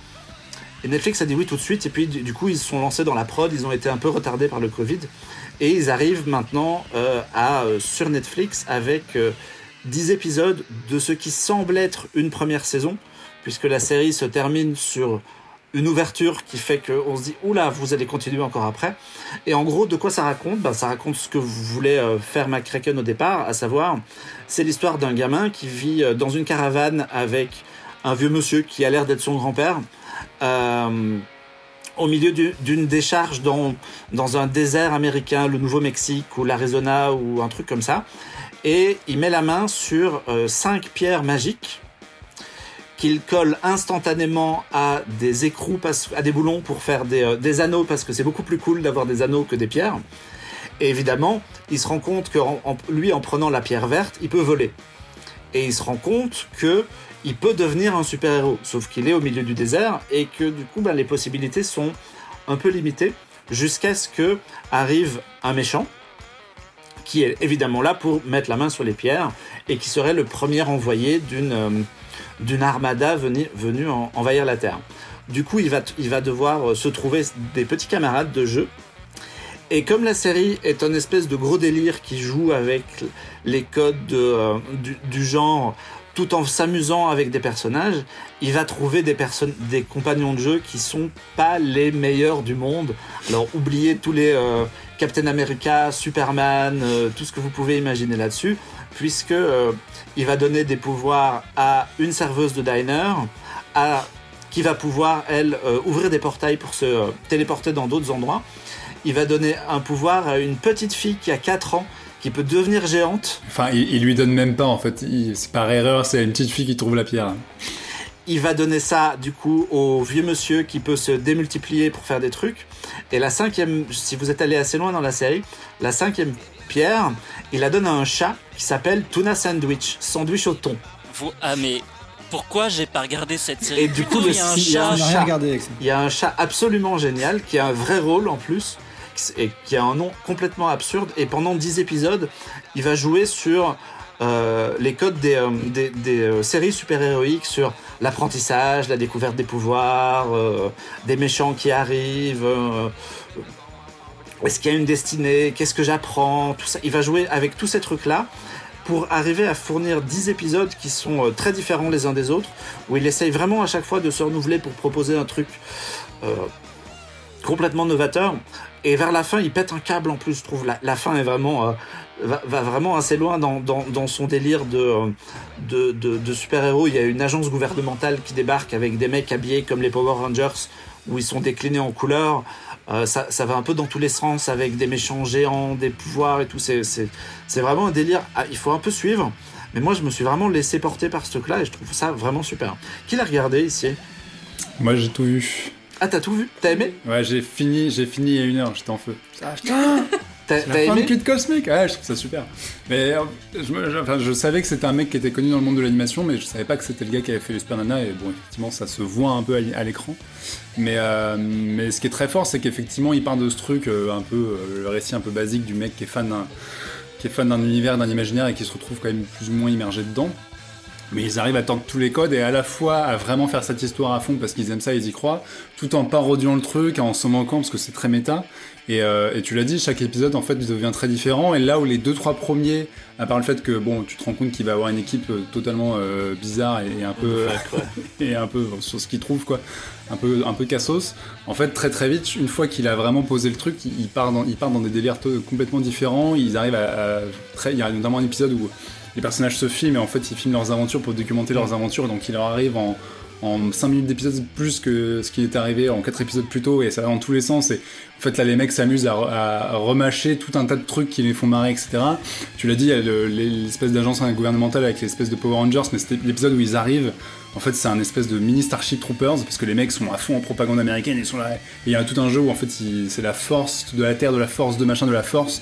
enfin, ils ont un nom complètement con. Du coup, ils passent à dire force, force, force. Il y a une chanson aussi, façon générale. Oui, ils ont une chanson à la team américaine et tout. Donc en fait, ils poussent les, les, curseurs à fond. Et, ce qui marche hyper bien, c'est que c'est hyper euh, dynamique à l'écran parce que c'est des bêtes de, tu l'as dit, c'est un peu une espèce de dream team de l'animation. Donc les mecs, ils s'éclatent comme des petits fous euh, euh, et, c'est hyper bien animé. À la fois, c'est marrant parce que le, le trait est un, un petit peu enfantin et tu vois même des crayonnés dans les décors où tu vois encore les traces de crayon, etc. c'est pas aussi rond que, que, les, Super Nana, mais euh, ça n'empêche pas que c'est super dynamique et, très inventif dans la mise en scène. Et puis t'as ouais, as, cette équipe qui est géniale, notamment tu l'as dit, le personnage du chat euh, qui arrive à la moitié de la série et quand tu le vois arriver, tu fais non, et ce qu'ils en font, c'est génialissime. Ou pareil, le coup de la petite gamine qui chope la pierre par erreur et qui devient une espèce de géant. De géant, ouais. Ça, c'est super drôle. Et, ce qui est vachement bien aussi, c'est que c'est pas juste pour le plaisir d'investir le genre super-héroïque ou de le parodier, c'est qu'il y a une vraie. Euh, je trouve il y a un vrai soin qui est apporté à l'écriture.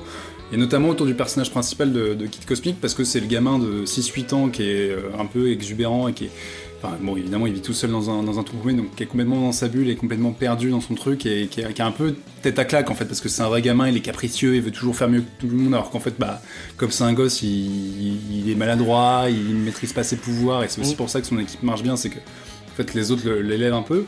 Mais, euh, mais ce truc-là, en fait, devient un vrai truc dramatique. Quoi. Il y a je trouve qu'il y a une vraie réflexion sur ce que c'est que d'être un gamin euh, complètement perdu dans, sa tête et un peu geek et en même temps bah, de prendre la réalité du monde en face et de, et de l'âge adulte, etc.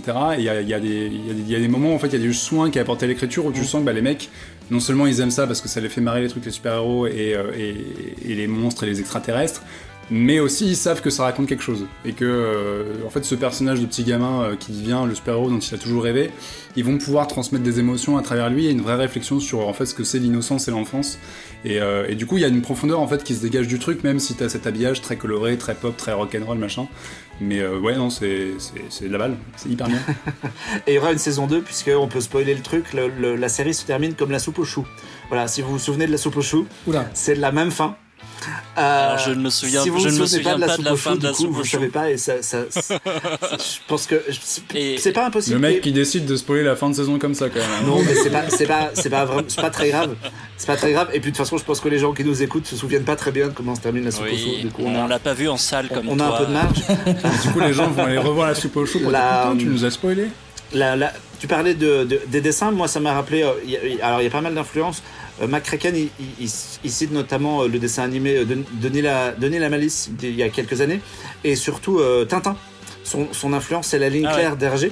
Moi, ça m'a rappelé graphiquement, ça m'a rappelé deux choses. Ça m'a rappelé un tout petit peu le Wolfwalkers, le peuple loup de Cartoon Saloon, dont on a parlé récemment pour le côté la couleur qui déborde, les traits, les contours qui sont pas terminés, les décors très soignés, tout ça. Et ça m'a aussi un peu rappelé, et ils se connaissent bien puisqu'ils ont bossé ensemble sur les Super Nana, mais il y, a une, grosse vibe, Gendy Tartakovsky aussi par moment, notamment, surtout Bionic Titans. Et euh, on, est, on est un peu dans, dans ce truc-là visuellement, avec de la, de la belle 2D très soignée, des décors bossés et tout. Et, ça fait très plaisir. Je trouve qu'il y, y, a un gros gros taf sur, sur l'animation qui fait, qui fait plaisir. Et toi, Violaine, ton avis sur le, sur le premier épisode du coup? Alors ouais, c'est très court hein, du coup, comme j'ai vu que le premier. Mais euh, moi qui suis pas, comme je disais, je regarde pas des masses de films d'animation. Au début, j'avais peur d'un truc trop enfantin justement, et finalement, euh, je me suis vraiment marrée pendant tout l'épisode. J'ai beaucoup aimé le moment où euh, crois que c'est la serveuse, du coup, il lui dit de se détendre, tout ça, et en fait, elle se rend même pas compte que ça y est, quoi. Elle a les super pouvoirs, ça fonctionne, et elle a la tête dans l'espace. Ce moment-là, je l'ai trouvé assez marrant. Et je trouve le perso principal hyper attachant. juste dès le premier épisode, j'ai direct accroché au personnage, donc. Et surtout, souvent, moi je trouve que. après, j'en regarde pas beaucoup, donc c'est vraiment une impression, mais je trouve que les films d'animation d'aujourd'hui, euh, je trouve toujours que ça va un peu trop vite. Et euh, là, c'est certes dynamique, mais j'ai pas trouvé ça euh, agressif. j'ai réussi à suivre sans problème, ça m'a pas du tout.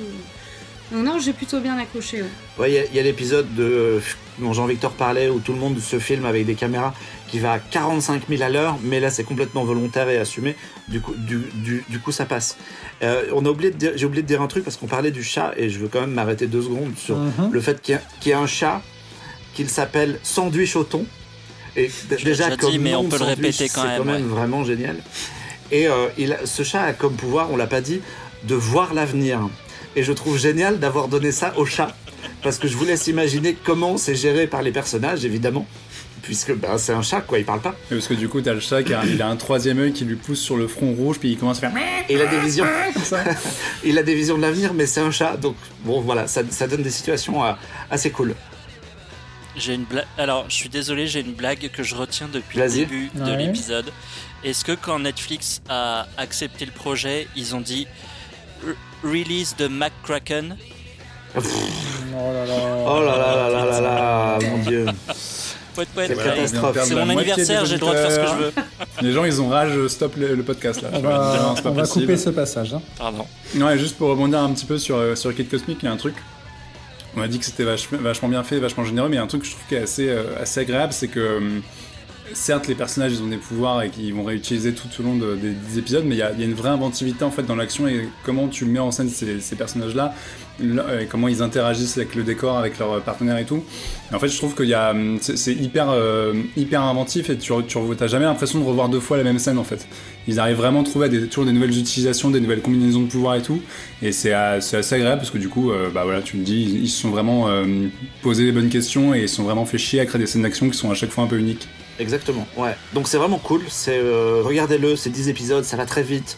Moi euh, j'ai commencé à regarder les premiers tranquillement et puis euh, on se fait happer par le truc et on, a envie de, binge-watcher les, 10 épisodes et du coup ouais c'est cool. On peut aussi signaler que Netflix et ils font pas ça souvent ont sorti sur les plateformes la bande son. Donc toute, toute, la musique toute la musique est dispo sur Spotify et sur et, sur Deezer, il y a, y a un thème, de, un générique, moi, qui me reste vachement en tête, qui est un peu tout con, mais qui, qui reste vachement en tête. Et je pense qu'on le calera en, quelque part dans le montage pour que vous soyez envahi par, par, vous par, le thème. À ce moment-là.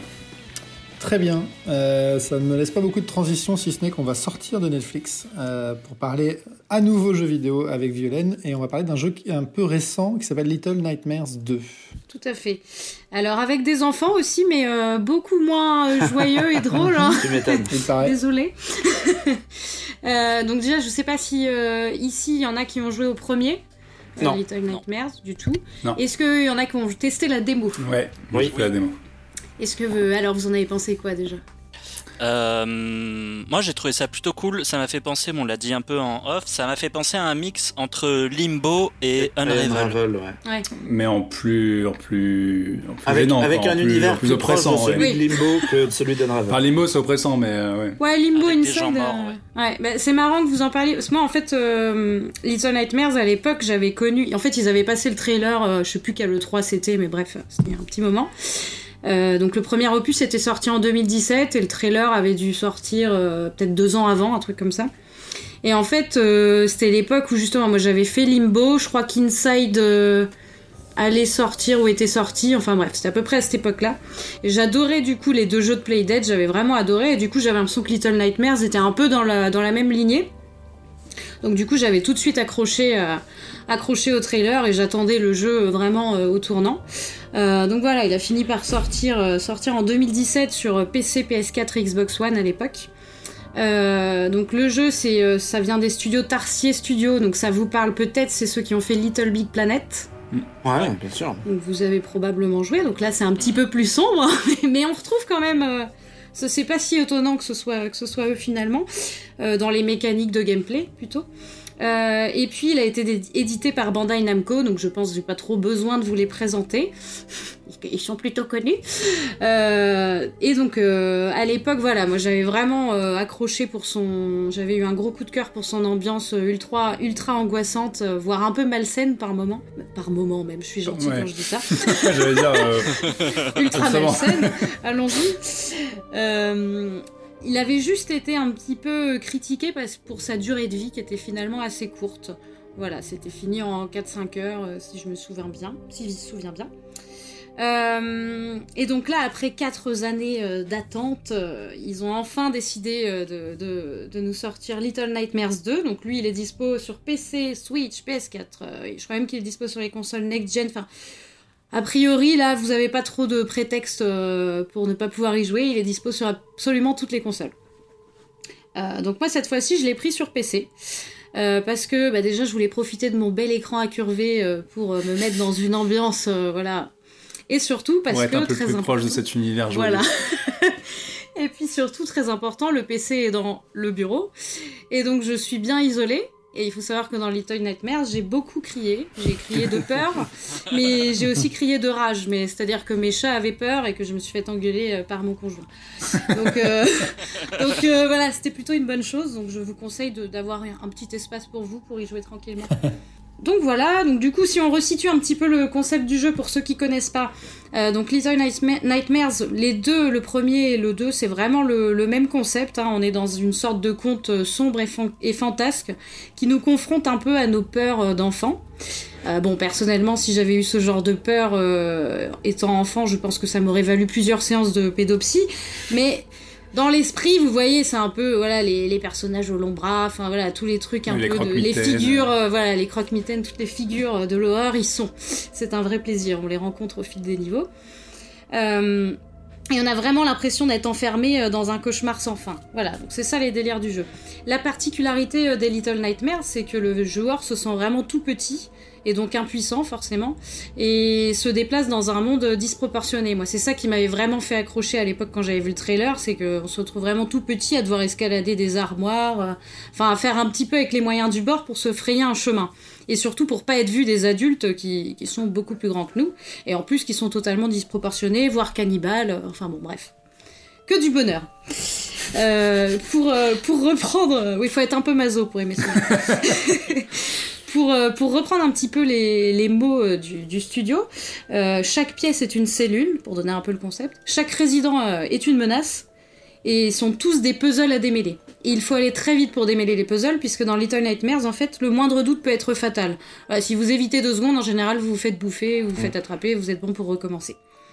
Bon, après, l'avantage, c'est que les points de sauvegarde sont quand même assez c'est assez fréquent, donc ça reste quand même rien d'insurmontable en fait. Ouais, le jeu est pas hyper punitif là-dessus, ça non, va. Non, non, tu recommences pas depuis le début. Euh. Non, heureusement, parce que c'est quand même assez éprouvant en fait finalement. C'est pas tant difficile, mais c'est que c'est éprouvant et il faut faire preuve de sang-froid. Et en fait, j'ai remarqué que dans ce jeu-là, plus on est stressé, moins ça va le faire. Des fois, il vaut mieux juste dire bon vas-y, j'arrête.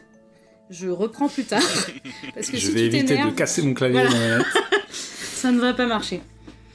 Euh, donc dans le premier opus, pour rappeler un petit peu, on est des Six, donc une jeune, une jeune fille en jaune. Vous avez tous, euh, vous l'avez tous en tête, je pense. Hein, elle était sur la, pochette euh, du jeu.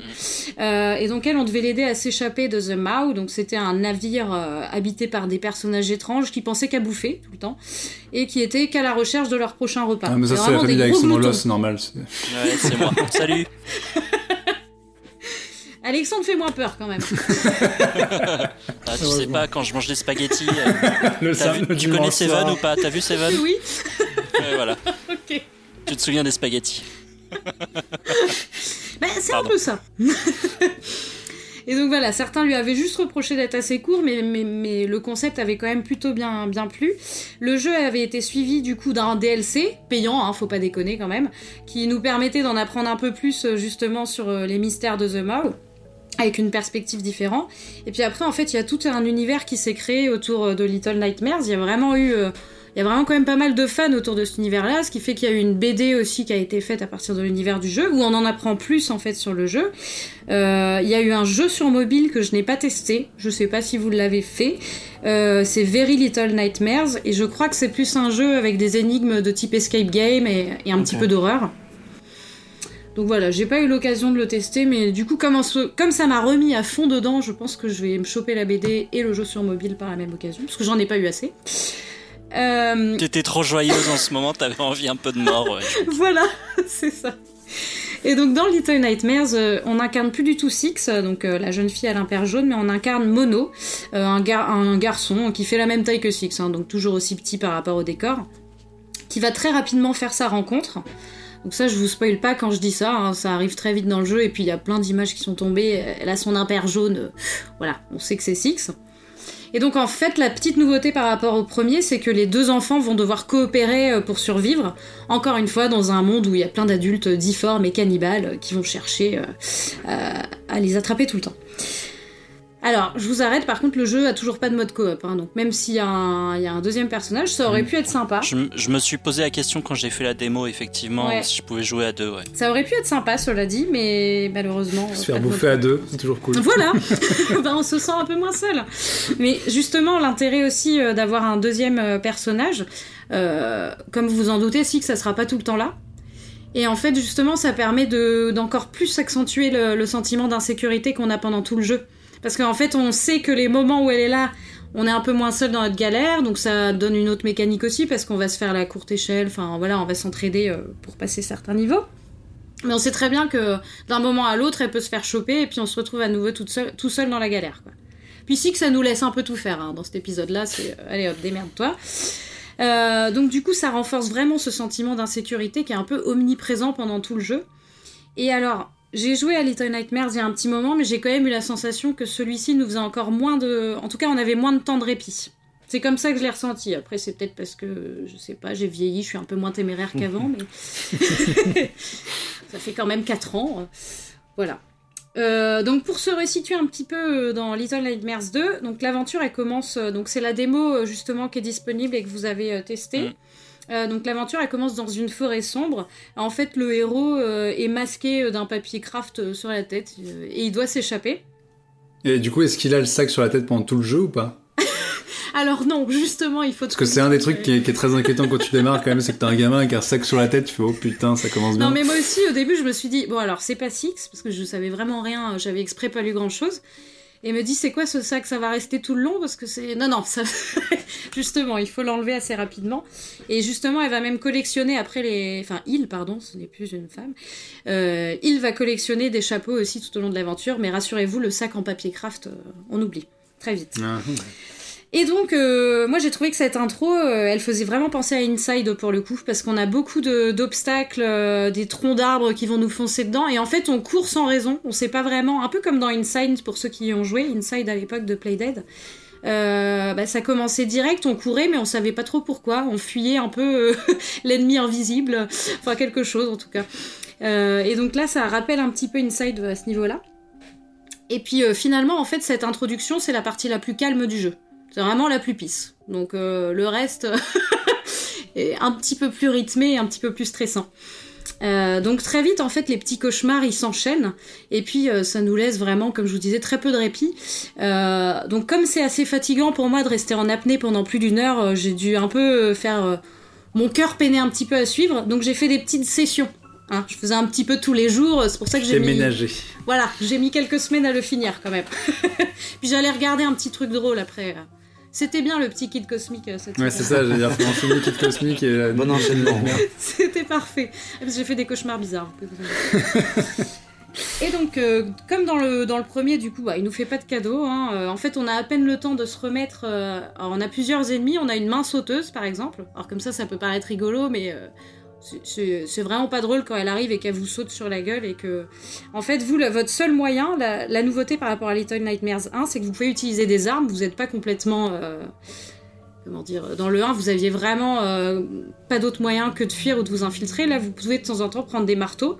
Sauf que ben, les marteaux, ils pèsent une tonne, donc vous vous déplacez très lentement avec, et puis euh, c'est très compliqué de viser. Du coup, si vous avez le malheur de rater votre coup, bah la main, elle vous dégomme, quoi. Donc c'est euh, assez éprouvant. Et donc du coup, euh, on a donc à peine le temps de se remettre de cette main sauteuse qu'on a une femme au cou chercheur euh, qui va nous sauter dessus dans le niveau d'après. Donc elle va être capable de passer sa tête dans les étagères et de vous choper. Mmh, le niveau d'après, moi celui qui m'a le plus traumatisé et qui m'a fait rage quitter plus d'une fois, mais vraiment, hein, j'étais dingue. Hein. c'est le niveau où j'ai fait peur au chat. Euh, euh, c'est un niveau où en fait on apprend à utiliser la lampe torche. Donc on se dit oh, c'est génial, j'ai une lampe torche dans l'obscurité. Et en fait il y a des personnages désarticulés qui se déplacent un peu façon, euh, vous savez, le cercle. La nana dans Ring, un peu dans ce ah, style-là. Ouais, c'est sympa. Ouais, j'ai du mal avec ça. Et en fait, ils ne bougent pas tant qu'ils sont dans le noir. non, au contraire, excusez-moi. Tant qu'ils sont à la lumière, ils ne bougent pas. Et en fait, dès que vous pointez, dès que vous éteignez la lumière, là, ils arrivent pour vous choper. Bref, donc quand vous êtes dans une pièce dans le noir, il y en a un qui arrive, puis deux, puis trois, et en fait le, tout, ça va être de réussir à, à choper le, mouvement pour réussir en même temps à les fuir, et en même temps à tous les mettre au même endroit pour, euh, pour les éclairer avec votre lampe torche. Donc ça, je vous avoue que ça m'a fait péter un câble. J'ai dû recommencer plusieurs fois. Donc voilà, le jeu il suit toujours la même logique. On découvre un nouveau lieu. Euh, il y a une partie infiltration énigme où on a, on peut un peu souffler, si je puis dire. C'est la partie où il y a Lana avec le, long coup, mais bon, on souffle un petit peu. Et puis il y a le monstre final et la course poursuite. Donc voilà, c'est, ça donne vraiment du fil à retordre par moment, mais finalement, comme je vous disais, c'est pas, c'est pas très difficile. C'est juste que ça fait appel au sang-froid et que c'est combien d'heures de jeu à peu près? Euh, Little Nightmares, je crois que j'ai mis 6 heures à le finir. Ok, oui, donc c'est pas plus long que le euh, premier, quoi. Mais en fait, j'ai envie de te dire, euh, c'est bien. franchement, c'est. Enfin, moi, je le trouve assez éprouvant après. Oui, oui c'est ça, ce genre de jeu, comme l'expérience, elle va, la durée de vie va vachement reposer sur ta capacité à encaisser l'ambiance et à être capable d'avancer. c'est pour ça que c'est bien aussi que ce soit pas très long, quoi. Je sais que forcément, il y en a. J'ai regardé là, après, je me suis amusée à regarder des, euh, des let's play, ou des, mais j'ai vu des mecs, mais ça m'a foutu la haine, hein, qui traversaient la pièce avec la lampe torche, hop là, ils couraient en bourrinant, et puis en deux secondes, c'était terminé. Alors que moi, je suis toujours plus en mode infiltration, euh, donc ça peut se jouer aussi de plusieurs façons, mais c'est vrai que quand tu bourrines, je pense que tu peux le finir en 4 heures, 3-4 heures. Ouais, mais tu perds un peu le, tu perds un peu l'expérience. Euh, Et puis, euh, ce qui est hyper intéressant dans Little Nightmares, c'est que comme ça, ça peut paraître assez simple euh, au niveau de l'histoire, mais en fait, il y a plein de petits indices cachés. Si on va bien fouiller les lieux, on peut trouver des, petits indices sur l'histoire. Et en fait, ce qui est hyper intéressant avec ce jeu-là, c'est que chacun a un peu sa théorie en fait euh, sur l'univers.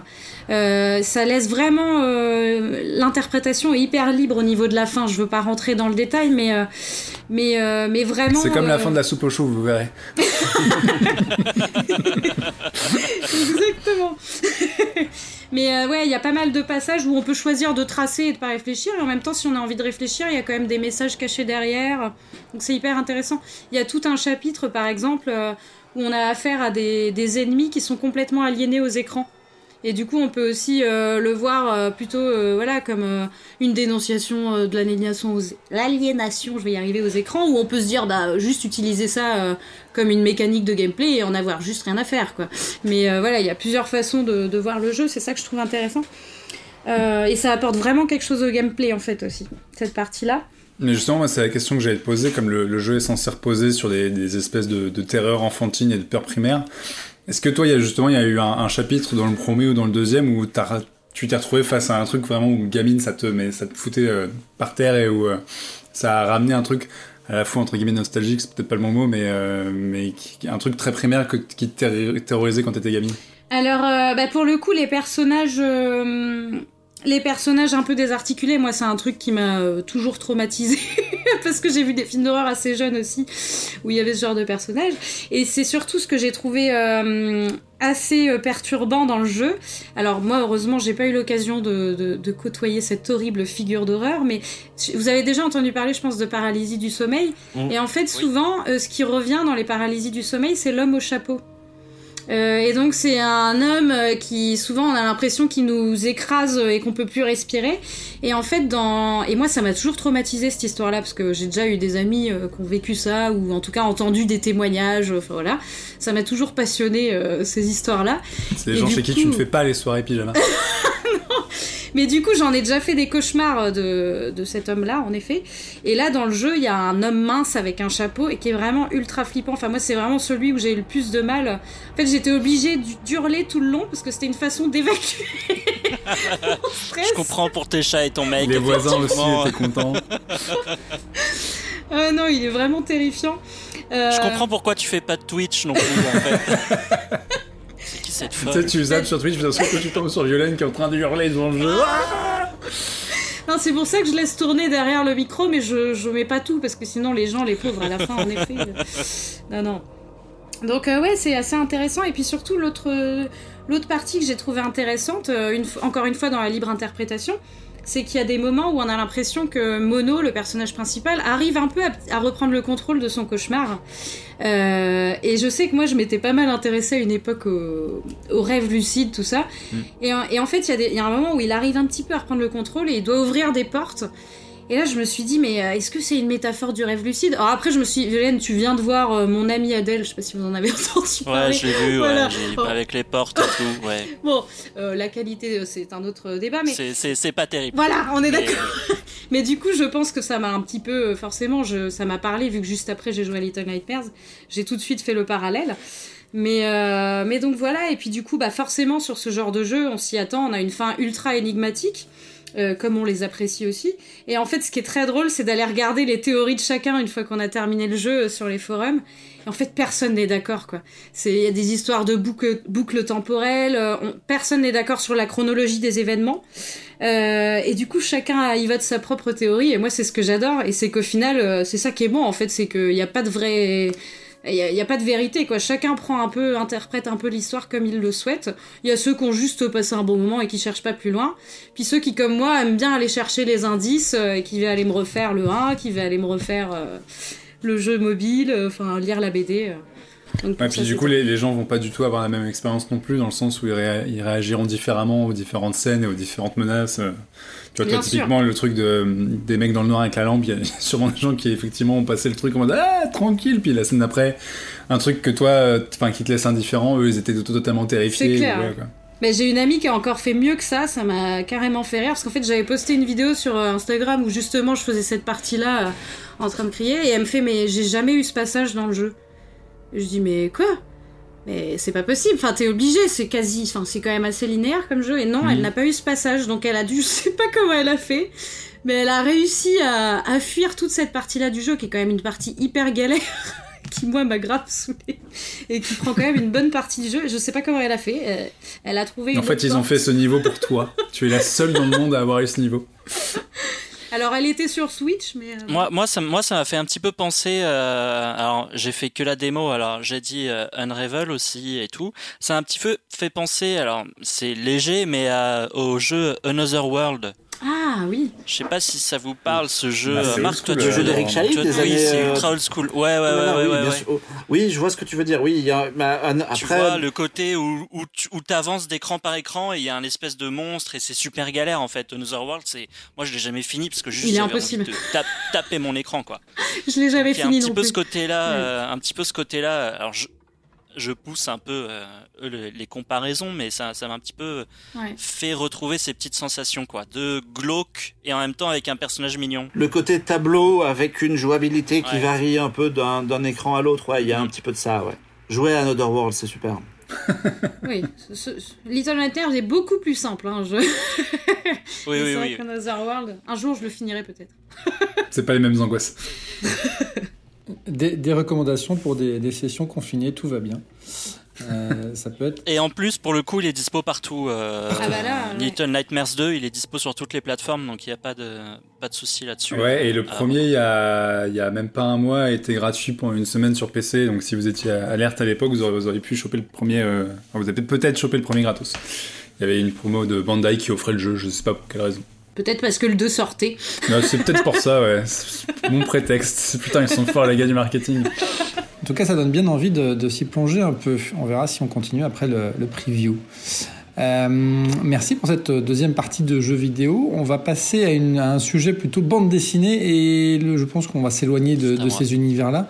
Mais Alexandre, tu vas nous parler d'une bande dessinée de 2006 oui, absolument. En fait, on avait déjà parlé il y a quelques numéros de l'excellente bande dessinée du regretté Hubert et de Zanzim euh, Podom, donc qui a été vraiment un véritable best-seller. On avait vraiment adoré, nous, euh, méga carton, et puis même nous, à Power, on avait surkiffé, c'était vraiment génial. Donc euh, réécoutez le, numéro et achetez Podom, c'est trop bien. Et donc en fait, euh, Podom, c'était évidemment pas la première œuvre que faisaient Hubert et Zanzim ensemble. Ils ont fait trois autres BD. Euh, dont La sirène des pompiers, que, qui est sorti en 2006 et que Dargo a eu l'excellente idée de ressortir dans une édition assez similaire à Podom. Euh, en tout cas, en tout cas, surtout dans la couverture, c'est le même format. Et en fait, quand vous allez voir la couverture, vous vous dites c'est marrant, ça me rappelle Podom. Donc ouais, je pense qu'il y a un petit côté. Euh, je vous montre, je vous montre à la caméra. Alexandre montre à la caméra alors que c'est un podcast. mais si vous êtes chez vous, activez la, la, vision de, de la caméra. Euh, sinon, allez sur Google. Mais ouais, il y a, y a, vraiment ce côté. Bon, on sent que c'est aussi un petit, petit prétexte marketing euh, pour, euh, pour surfer sur, sur, la, sur la vente de Podom, mais à raison, hein, parce que puisque c'est très très bien. Alors vous allez me demander, mais c'est quoi Alexandre, la sirène des pompiers? C'est quoi, Alexandre, la sirène des pompiers? Est-ce que c'est une BD sur les premiers mercredis du mois? Est-ce que c'est une BD sur le premier mercredi du mois vous avez, vous, avez, vous avez, compris la blague, vous avez compris la blague Sirène des pompiers, ok. Et là, je vais vous dire, non, je vais vous dire que je pensais en fait, un peu comme vous, que c'était à la couverture, je pensais que bah, ça parlerait de, de sirènes et de, et de pompiers, mais les pompiers, ceux qui éteignent le feu. Et en fait, vu que moi je suis pas quelqu'un de très cultivé, j'ai découvert que euh, les pompiers, c'est un mouvement de peinture académique du fin 19e qui est en fait ultra pompeux et pas très beau. Euh, je connaissais pas du tout évidemment ce mouvement-là, ce à quoi évidemment ma copine a répondu bah bien sûr enfin le mouvement pompier. Euh, en général c'est moche, elle m'a dit ça. Euh, et en fait j'ai après après petite recherche sur Google effectivement le mouvement pompier comme je disais ça a vraiment existé. C'est ça ça a appelé ça a été appelé pompier parce que c'était en fait un mouvement qui était très pompeux euh, qui en faisait des caisses et qui était encore une fois pas très très beau. Et donc pourquoi ce titre? Bon, je vais vous l'expliquer, c'est très simple. On est plongé euh, en plein Paris, 19e siècle, les années folles. Tout le monde a la méga classe, les rues de Paris sont canons, les grands immeubles haussmanniens et tout, c'est super beau. Euh, la peinture évidemment bat son plein puisqu'on est en pleine période impressionniste. Et là, on a un peintre qui s'appelle Gustave Gélinet, qui est en fait un mauvais peintre. Il dessine que des croûtes, il dessine vraiment que, des, que de la merde, quoi. Il, il est persuadé, lui, d'être, un super bon peintre, mais en fait, c'est la catastrophe. Jusqu'au jour où, en fait, il se met un jour à dessiner une sirène de façon ultra réaliste et ultra sublime. Et en fait, tout Paris s'arrache ses peintures. Et donc là, on, va croiser un deuxième personnage qui s'appelle Monsieur Fulmel, qui est donc un critique d'art qui ressemble un petit peu euh, au critique euh, culinaire dans, Ratatouille, qui est un petit peu ce un petit peu euh, personnage qui pète un, qui pète plus haut que son cul et qui est qui est très reconnu dans le milieu. tout le monde le connaît en tant que critique d'art et tout le monde écoute son avis et il trouve que le talent qui arrive un peu d'un coup comme ça euh, à ce Gustave Gélinet est un peu louche et donc il décide d'aller dans son atelier. Je vous raconte vraiment les dix premières pages. Euh, qui décide d'aller dans son atelier pour découvrir en fait la, supercherie. Et là, dans l'atelier de ce peintre, il découvre bah, une sirène, une vraie, une vraie sirène qui parle. Et donc euh, cette sirène va raconter tout au long de la BD son histoire, le fait qu'elle vient de Bretagne.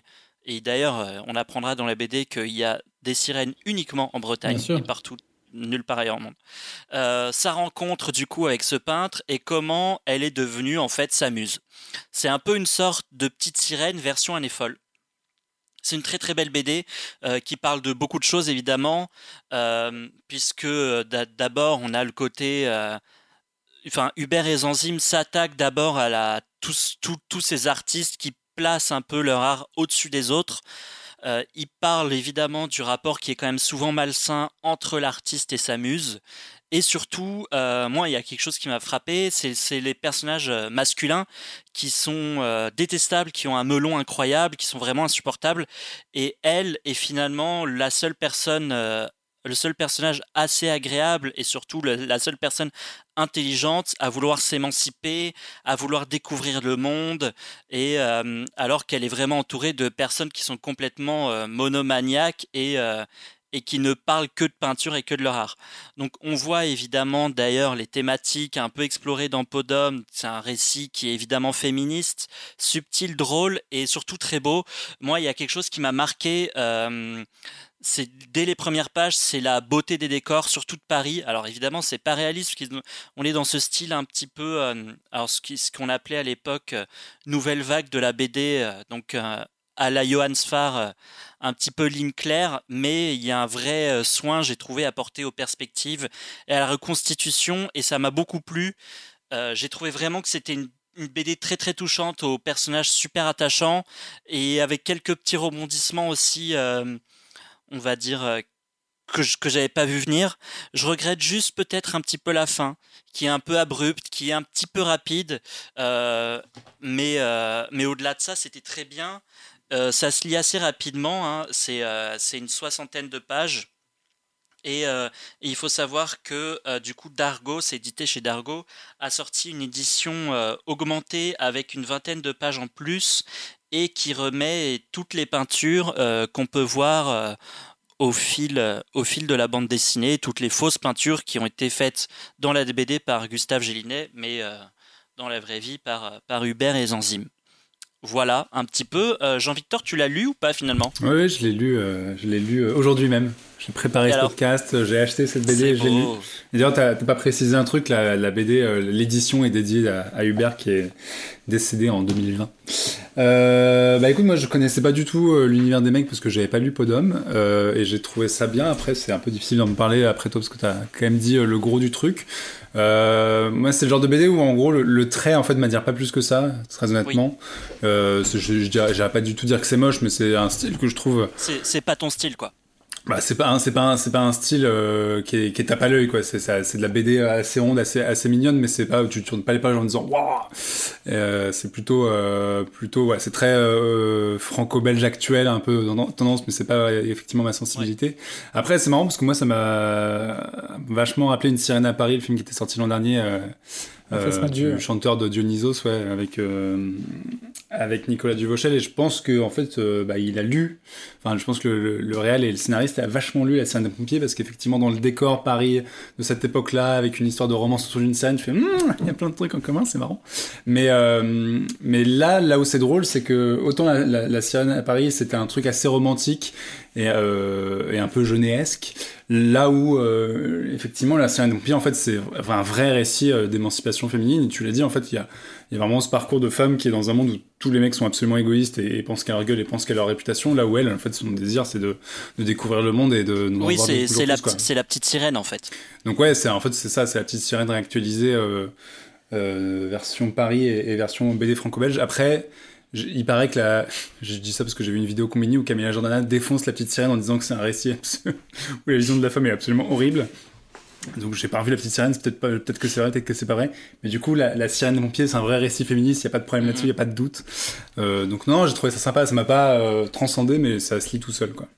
Comme dirait Alexandre, j'ai passé un bon moment. Ok, bah c'est déjà ça. C'est pas du niveau de Podom, hein, évidemment, euh, puisque qui pour moi était un, un vrai chef-d'œuvre, mais ça reste quand même. On retrouve, je trouve, les. Il y a pas mal de similitudes par rapport à Podom, notamment bah, dans, toutes ces thématiques féministes et, et, d'émancipation. Et puis, euh, c'est quand même un bel objet. Et puis, si vous avez kiffé euh, Podom, a priori, euh, il n'y a pas de raison pour, que, pour, pour passer à côté de celui-là, qui, a, qui, a de, qui a de très belles scènes et une, une très jolie histoire d'émancipation féminine. Puis, c'est une BD qui dit que la Bretagne, c'est bien, donc c'est une bonne BD. voilà, forcément. Mais du coup, c'est un bon rappel. Après, euh, après le, hit de l'année dernière, c'est donc euh, une redécouverte du travail de ces, de ces auteurs. Euh, bah, écoute, c'est un bon conseil. je, j'irais plutôt lire la bande dessinée La sirène des pompiers que le film précité. Mais on, va, on va partir là-dessus. j'ai, absolument aucun moyen de faire une transition vers le manga que va nous présenter Jean-Victor qui s'appelle My Broken Mariko. Bah, on, on, passe d'un on passe d'un livre à un autre, livre. Je rappelle. Oui, voilà, c'est ça. Je, rappelle à Jean-Victor, comme avec Alexandre, que nous sommes sur un podcast et donc que montrer la couverture. Oui, parce que j'ai pris j'ai pris le manga dans mes mains pour en parler. Euh, donc ouais, je vais vous parler de manga et là, euh, c'est la deuxième fois que ça m'arrive dans ce podcast. C'est la révolution. Euh, et d'un manga que je, à côté duquel j'étais passé parce que je suis pas du tout un connaisseur de manga à la base, mais en fait, c'est devenu un espèce de, petit phénomène et je vais citer la personne qui me l'a conseillé et que je remercie, c'est Sullivan Rouault qui qui l'avait lu qui m'a dit ça, le mec, c'est assez balèze. Et, euh, et d'ailleurs, en fait, je, me suis rendu compte, c'est assez marrant que énormément de médias, euh, notamment cinéma et, et culturel en général, s'étaient mis à parler de ce manga. Euh, donc comme quoi il était en train de se passer un truc autour de My Broken Mariko. Et pour cause, euh, c'est un manga qui a été écrit et dessiné par Waka euh, Hirako, qui est une jeune mangaka japonaise, et en fait qui a, sans le vouloir sûrement, créé un, a priori un espèce de d'épiphénomène au Japon, puisque le, le manga en fait a, été très très vite auréolé d'un gros succès et on comprend assez vite pourquoi. Il est sorti il y a un an là-bas, euh, en février 2020, je crois. Il a été publié dans un. Là-bas, les, mangas sont souvent publiés dans des journaux. Il a commencé sa publication dans, dans un journal. Et après, euh, en fait, le, les mecs ont vendu plus d'exemplaires que prévu, etc. Et puis, bon, ils ont fini par l'éditer tout seul. Et là, badaboum, ils ont tout explosé. Euh, et euh, quand on le lit, en fait, on comprend assez vite pourquoi, vu la situation en ce moment au Japon, puisque l'histoire de My Broken Mariko, c'est donc une héroïne qui s'appelle Tomoyo, qui en fait est dans un restaurant au début en train de manger son plat tranquillement euh, toute seule et d'un seul coup elle voit euh, au JT que une femme appelée Mariko est morte et il se trouve que la Mariko en question en fait c'était une de ses enfin c'était sa meilleure amie d'enfance et donc là, elle a un choc parce qu'elle découvre déjà ça en regardant la télévision, donc c'est pas normal. Et en fait, elle se, elle se prend évidemment un coup sur la tronche et elle décide euh, d'aller chercher les cendres de, de Mariko qui en fait euh, sont retenues chez son père qui était un, père abusif. Et donc elle vole les cendres et elle part en road trip avec. Donc le, le gros du manga, en fait, c'est un road trip entre cette femme et le souvenir de son ami.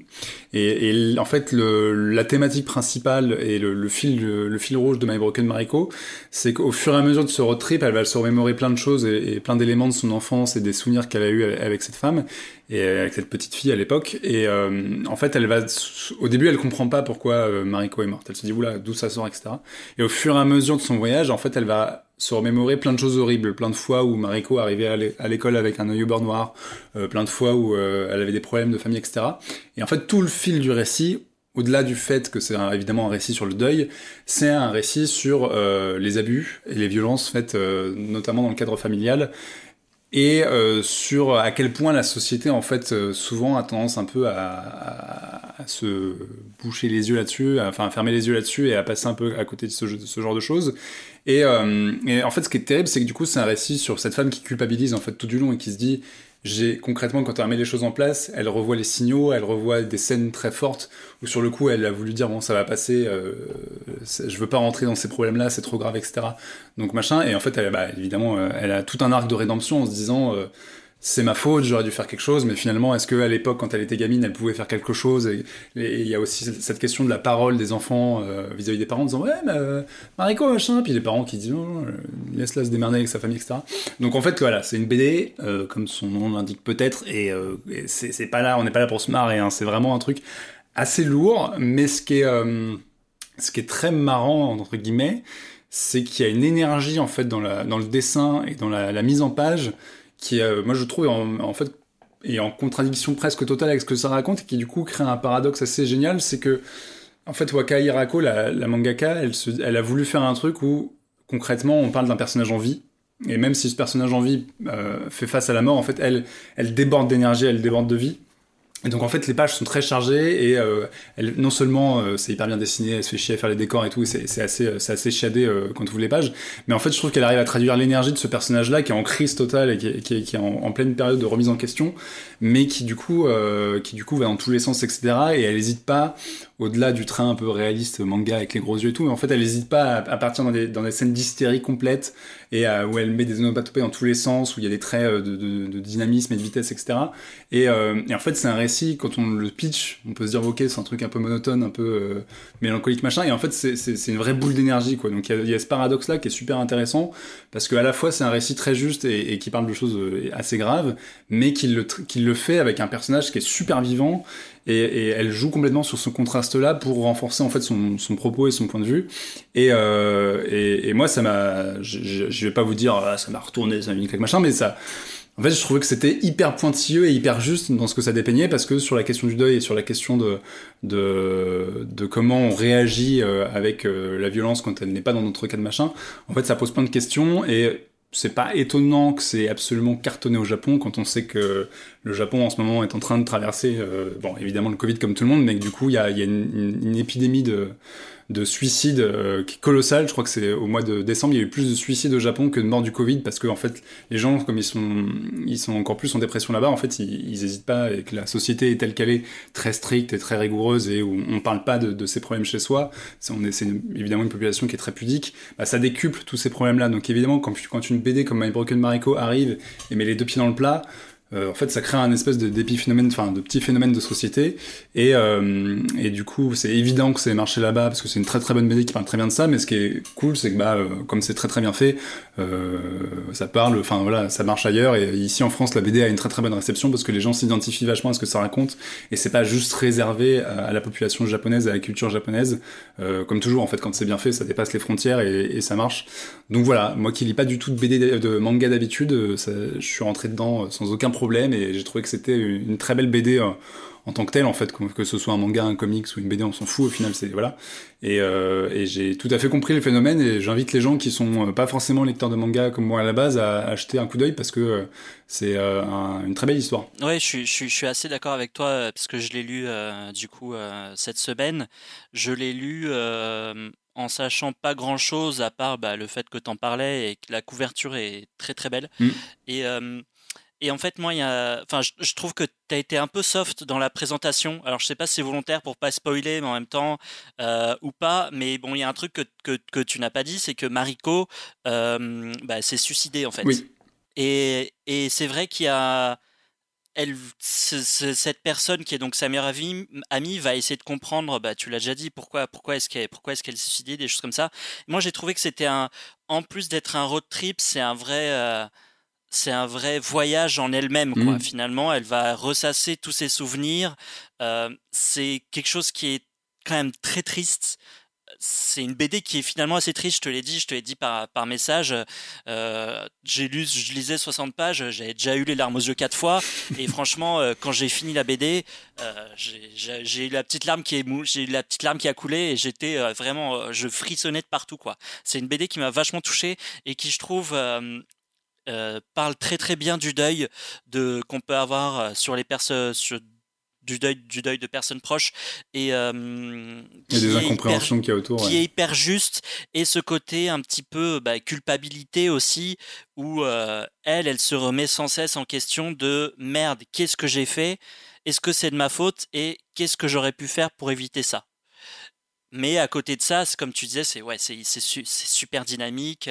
C'est elle, elle est super attachante et en même temps, il y a des pages qui elle, elle, fait revivre en fait par, par sa mémoire le personnage de Mariko et c'est hyper touchant. C'est une BD qui est juste super touchante et qui effectivement n'est pas du tout trop asiatique et où, nous, avec notre culture, on peut aussi s'identifier, euh, on peut aussi s'identifier à ça. Ouais, et puis sur le côté triste, c'est plombant, mais encore une fois, le, trait et l'énergie qu'il y a dedans, en fait, ouais. élève ça. C'est pas une BD où dès la première page, tu fais oh putain, c'est assez, ça, ça, ça, se suit, c'est hyper trépidant et, et c'est hyper accrocheur dans le style, donc ça se lit assez facilement, même si effectivement ce que ça raconte est dur, quoi c'est même assez drôle par moment. Euh, elle, euh, elle vit des péripéties. À un moment, elle se retrouve dans un village et elle s'est pas lavée depuis 15 jours. Elle a de la morphe partout. Elle est complètement débraillée et c'est super, super drôle ce mm. passage-là. Je vous rappelle que l'émission s'appelle Happy Hour. J'ai l'impression qu'on a oublié le, on a, oublié le Happy. Euh, on va l'appeler Broken Hour maintenant. Voilà, on va. Je, conseille aux gens de regarder un, un épisode. C'est édité chez qui?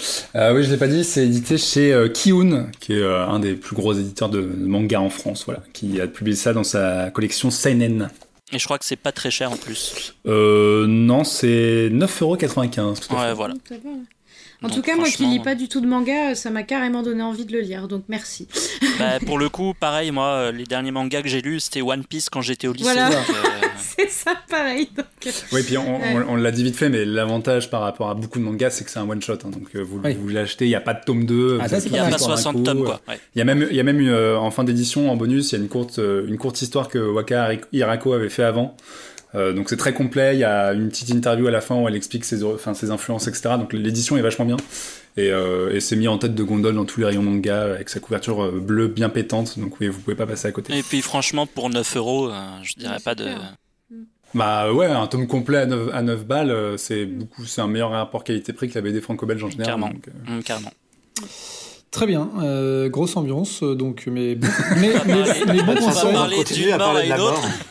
On va euh, non non, j'avais prévu une fin de une fin d'émission un petit peu dramatique, un petit peu un petit peu horreur. et je pense que on est là, mais toi tu vas nous faire plonger tu, là. Tu l'as commencé un peu plus en avance, mais je, conseille aux gens de regarder un épisode de Kid Cosmic entre chaque sujet. ça, ça, ça, devrait pouvoir alléger un peu le, le ton, mais effectivement, on va finir un peu sur les sur deux sujets un peu plus serial killer, un petit peu.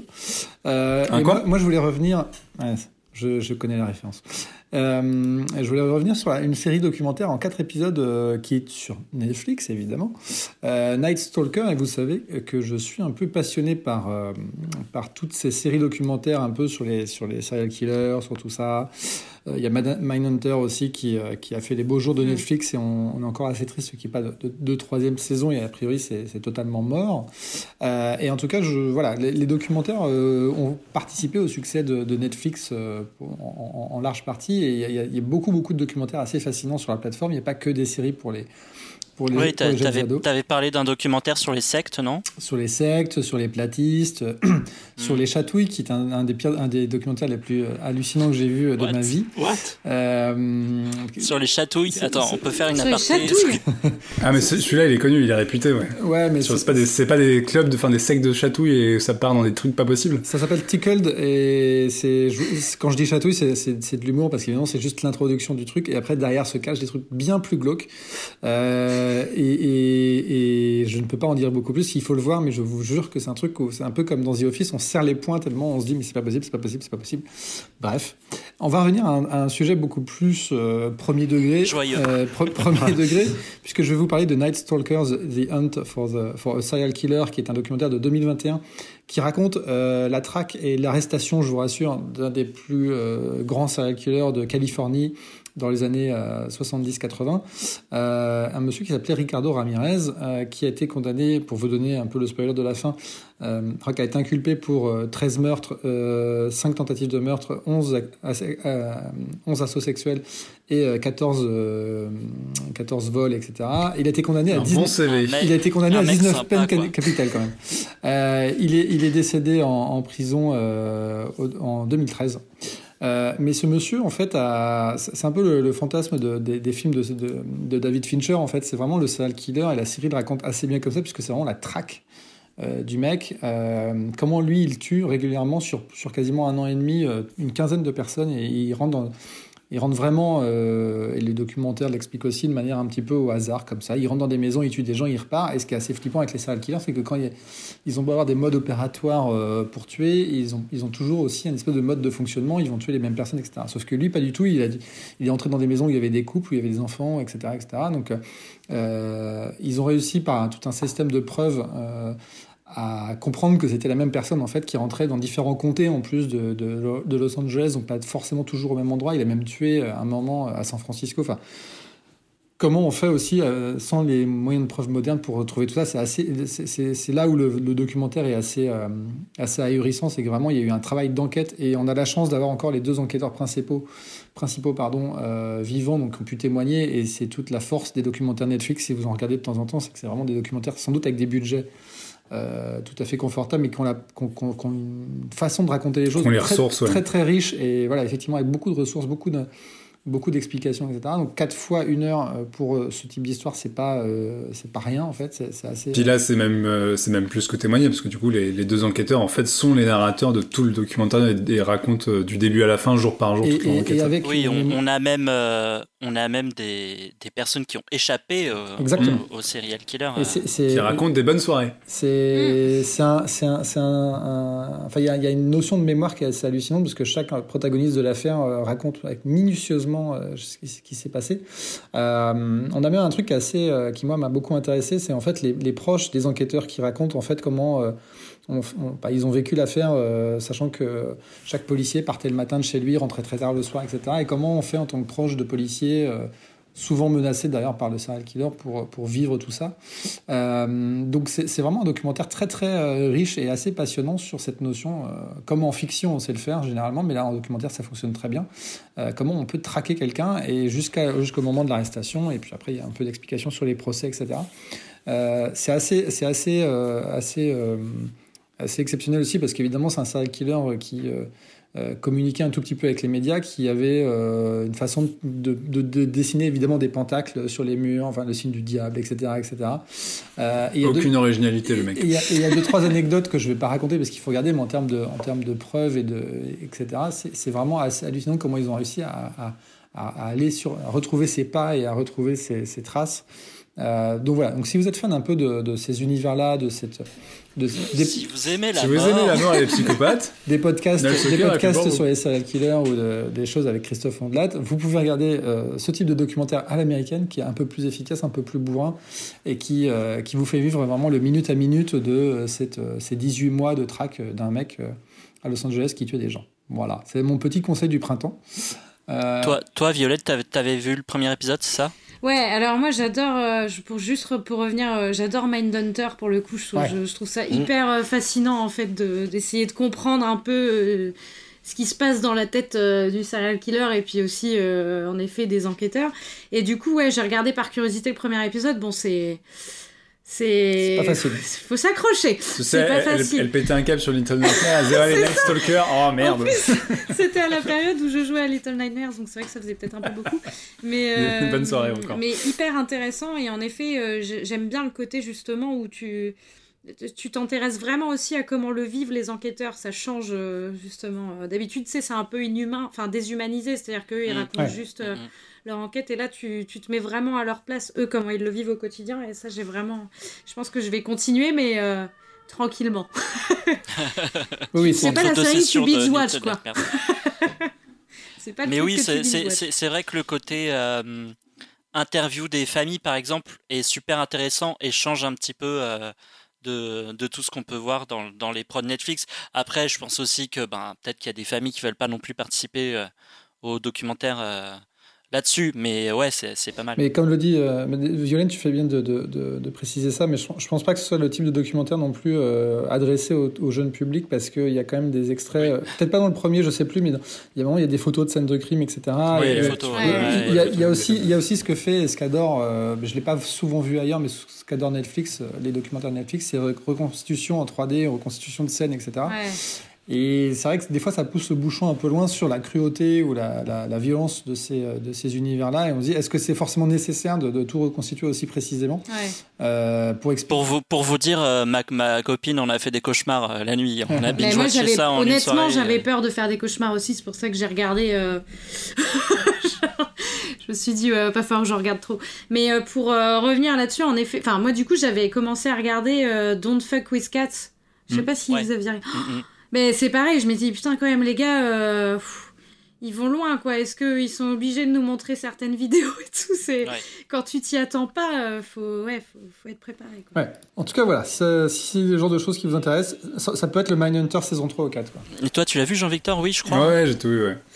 Et, et j'ai très bien dormi, euh, ça, ça m'a passé. Pas de problème. Je suis ah j'aurais fait pareil que lui.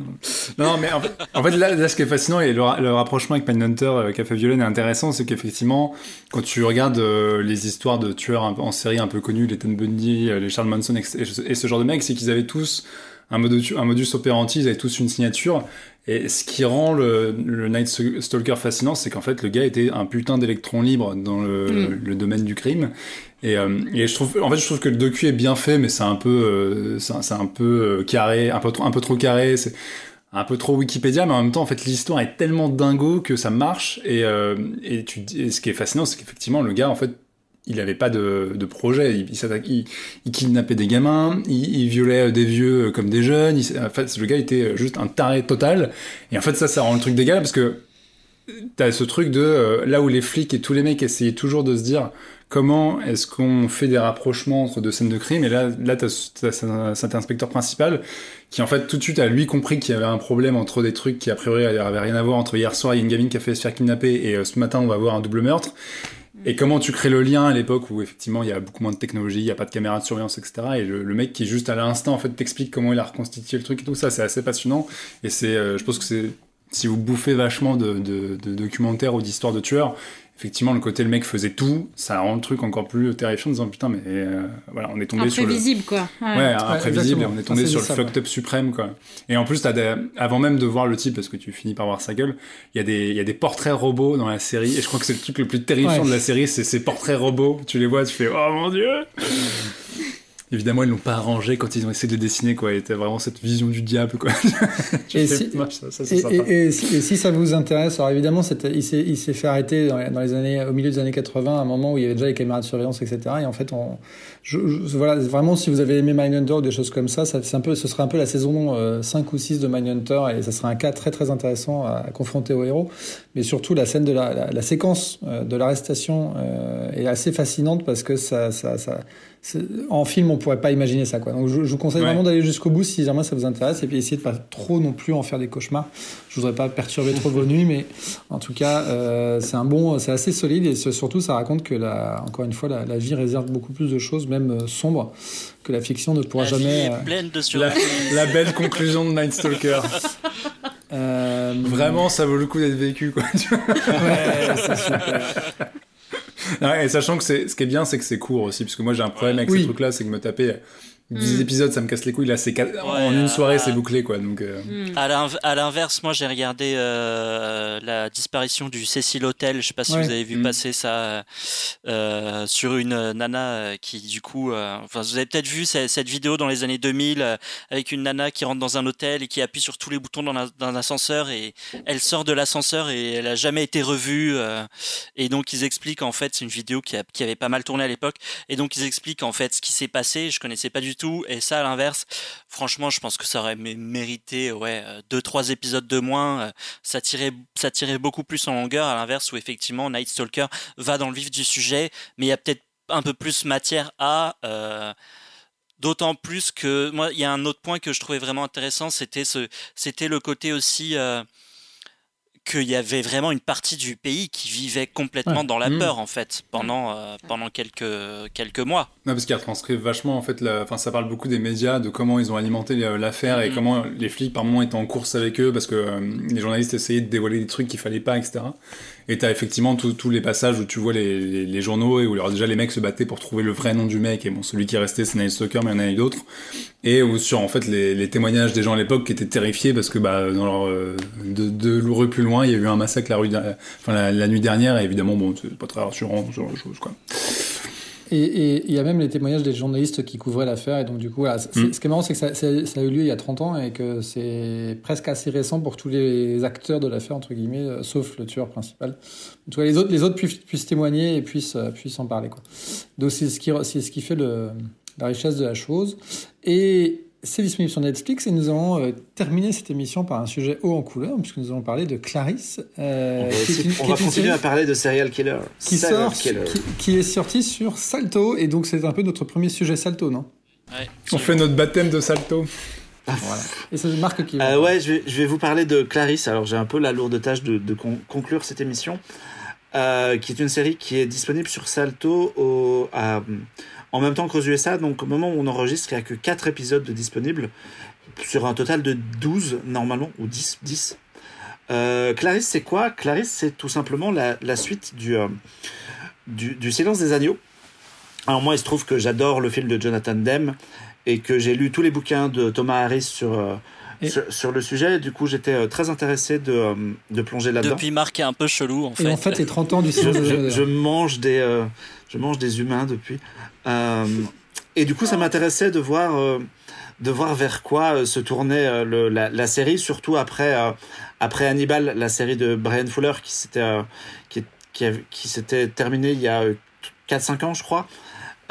Et en fait, voilà, donc l'histoire de Clarisse, c'est vraiment la suite directe du, du Silence des Agneaux, puisque elle a participé à la capture de Buffalo Bill, elle l'a trouvé, et on va suivre ce qu'elle devient par la suite. Et du coup, la série se déroule euh, vachement dans la lignée du film, dans les années 90. Et elle est, elle est euh, donc toujours euh, étudiante enfin, à Quantico pour, pour devenir un, agent et elle se fait appeler par le, par le procureur général qui est, je ne sais pas si vous vous souvenez un petit peu du, du silence des agneaux, il y, a, y, a, y, a, une femme procureur dont, dont, la fille est la dernière victime de, de Buffalo Bill. Et en fait. De Buffalo Bill Oui, le, le, le, grand méchant dans le, dans le silence, des agneaux s'appelle Buffalo Bill. Euh, et en fait, voilà. La, Alors, pour préciser, puisque tu, tu me lances un peu là-dessus, en fait, la série se focalise vachement sur le personnage de Buffalo Bill parce que euh, les, euh, les showrunners n'ont pas les droits sur Hannibal Lecter. C'est une série qui est produite par CBS. Ah, et les droits sur Lecter sont toujours détenus par, par NBC qui a, qui a produit Hannibal. Donc du coup, ils ont monté une série sur le personnage de Clarisse, sur sa relation, la manière dont elle a interagi avec euh, Buffalo Bill, la manière dont elle l'a trouvé, la manière dont elle a sauvé les gens à la fin, et comment est-ce qu'elle vit avec ça. Et du coup, elle est appelée par euh, le procureur général sur une enquête, et elle va retrouver euh, un monsieur qui s'appelle Paul Krendler, et qui pour les habitués de, Thomas Harris va leur parler parce que ça devient son chef et c'est lui qui se fait bouffer le crâne à la fin d'Hannibal, le film de Ridley Scott. Mhm. Hmm, Donc on est vraiment en terrain connu dans les personnages et euh, si, si, si, si, vous suivez, euh, si vous avez aimé Thomas Harris, vous allez, vous allez vous y retrouver. Et moi j'ai trouvé ça, je trouve la série assez intéressante. Je trouve l'actrice euh, Rebecca Bridges qui, qui reprend le rôle très très attachante et plutôt charismatique dans, dans ce que ça a raconté. Et ils tentent quelque chose, ils essayent de, de, se lancer dans une enquête qui démarre sur une histoire de serial killer, mais on va se rendre compte que derrière, c'est peut-être pas ça, que peut-être qu'il y a une histoire de complot, et au fur et à mesure des épisodes, on avance dans cette enquête sur, il trouve euh, un tueur potentiel, il l'interroge, et puis il y a les conséquences de l'interrogatoire, et chaque épisode est une étape différente de l'enquête qui a commencé dans le pilote. Quelqu'un a regardé ici ou, euh, ou pas du tout? Je suis tout seul à avoir regardé. Et, euh, et, du coup, ça, j'ai trouvé ça vraiment intéressant dans la manière de traiter. J'avais peur que, parce que sur les quatre épisodes, il y en a trois qui sont consacrés à l'intrigue principale et il y en a un qui est un tout petit peu détaché. Et j'avais peur qu'il tombe dans un schéma de un tueur en série par épisode. Et ils ont l'intelligence de passer au-dessus de ça et de rester focalisé sur une histoire inédite et de vraiment proposer des épisodes qui sont pour le moment en tout cas vraiment différents des uns des autres puisque chaque épisode est une étape différente de l'enquête. Et donc je trouve que ça fonctionne, c'est plutôt cool. Euh, moi j'aime vachement le personnage de Clarice Starling euh, depuis les romans, du coup je, suis, très content de, retrouver ça à l'écran. Et c'est aussi intéressant de voir que, que, les showrunners ont essayé de surfer un petit peu sur à la fois sur Hannibal, la, série de, de, Brian Fuller, dans la mise en scène très léchée, très propre, très soignée, et en même temps, ils vont chercher des éléments du film de, de, Jonathan Demme, notamment des plans, euh, des, flashbacks sur, euh, sur le, méchant Buffalo Bill, où ils sont allés refilmer des plans à l'identique. Et en fait, ça, ça me donne vraiment l'impression que... Euh, alors attention, je vais faire une comparaison très audacieuse, mais il y a une autre série en ce moment où... comment dire? En fait, chaque, ça fait deux, j'ai deux exemples de séries, Clarisse et Superman, la série CW. Voilà, attention, je me lance ah dans un truc. Euh, ce, que, ce que je trouve intéressant entre les deux séries, c'est à chaque fois les showrunners se disent que ils ont un personnage emblématique entre les mains et qu'ils doivent faire gaffe et qui doivent faire attention et qui peuvent pas faire n'importe quoi avec. Et du coup, Clarisse, c'est une série très propre. Et euh, pour faire un tout petit aparté, je trouve Superman et le, Lois, la série CW, vraiment un truc euh, très très propre, très euh, très travaillé. On a un personnage important entre les mains, donc on va pas faire n'importe quoi avec lui et s'en foutre. On va vraiment mettre les moyens qu'il faut. Et il y a, un peu cet aspect-là dans, les deux séries. Voilà. Alors du coup, moi je vous parle de Clarisse maintenant, alors qu'il y a que quatre épisodes de disponibles et que je suis qu'à un tiers de la série. Du coup, peut-être que ça va twister et devenir tout, tout péter dans les prochains épisodes. Mais je voulais en parler maintenant parce que euh, ça passe un peu euh, sous les radars. Salto l'a acheté parce que TF1, en fait, la TF1 a acheté la série pour la diffuser en prime time et du coup ils la mettent en exclu d'abord sur Salto avant de, de, de réaliser la VF et de la diffuser sur une télé normale. Et du coup, personne ne regarde, alors qu'en fait, c'est très bien. Et c'est dommage de, de passer à côté, surtout qu'au rythme d'un épisode par semaine, c'est pas un truc encore trop chronophage. Et, et, toi qui as lu aussi les bouquins, euh, on va dire qu'ils sont plutôt inspirés, euh, c'est plutôt une suite du livre plutôt que des bouquins. Je sais pas si les bouquins sont plutôt une suite, plutôt une suite du film plutôt qu'une suite euh, des romans. Je trouve que c'est un mélange, en sachant qu'en fait le, le, film met de côté certains personnages qui sont vraiment anecdotiques chez de Jonathan Demme et qui ont plus d'importance dans le bouquin. Visuellement, c'est le film. Mais dans l'écriture, ils vont chercher des choses. Alors, c'est un, un, point de détail, mais dans les bouquins, Clarice Starling, elle a une coloc qui est euh, étudiante à Quantico avec elle. Et c'est vraiment dans le film de Jonathan Demme, c'est vraiment une figurante. Elle a, on la voit sur deux plans, elle dit rien. Et là, ils lui ont donné un rôle dans la série. Donc, ça devient un personnage à part entière. Et dans les bouquins, c'était déjà quelqu'un qui avait un peu plus de, euh, un, peu plus de bagage. Donc, il jongle un peu avec tout ce qui a été fait autour du personnage sauf Hannibal, puisque comme je le disais au début, ils n'ont pas les droits. Et de toute façon. Il y a des refs, il y a des petites refs à Hannibal quand même Il y a une ref indirecte dans le premier épisode, et puis c'est complètement oublié. C'est vraiment ils ont, ils ont, fait la contrefaçon, ils l'ont appelé Hannibal. en, fait, euh, les, showrunners expliquaient en interview que de toute façon, ça ça les intéresse pas. Parce que Brian Fuller a fait, a fait sa série, que Mads Mikkelsen dans le rôle était très bien et que du coup revenir encore sur Hannibal et euh, s'engouffrer là-dedans c'était c'était sans doute une erreur du coup ils ont autre chose à raconter et ils le font c'était très bien Hannibal d'ailleurs ouais c'était très bien Hannibal mais du coup ça pour fait ceux qui oui. Excuse-moi. Je t'en prie. Non, juste pour ceux qui n'ont pas Salto, je me demandais, euh, tu sais quand ce serait dispo du coup sur euh, TF1 Non, ça n'a pas été, ça a pas été annoncé. Il n'y a, pas de date annoncée? A priori, je pense que ça, en général, c'est un an après. Non, bah, je ah pense qu'il faut le temps de, il faut le temps de faire euh, la VF. il faut le temps de faire la VF. Et puis, je pense que TF1 attend d'avoir la série intégrale pour pouvoir euh, le diffuser à son propre rythme. Cela dit, euh, il y a un mois gratuit sur Salto pour une inscription. Donc, s'il y a des gens qui, tu veux essayer, s'il y a des gens qui nous écoutent, qui ont envie de tenter, il suffit d'aller sur salto.fr, de s'inscrire et le premier mois est gratuit. Il y a un bon catalogue, ouais, tu conseilles?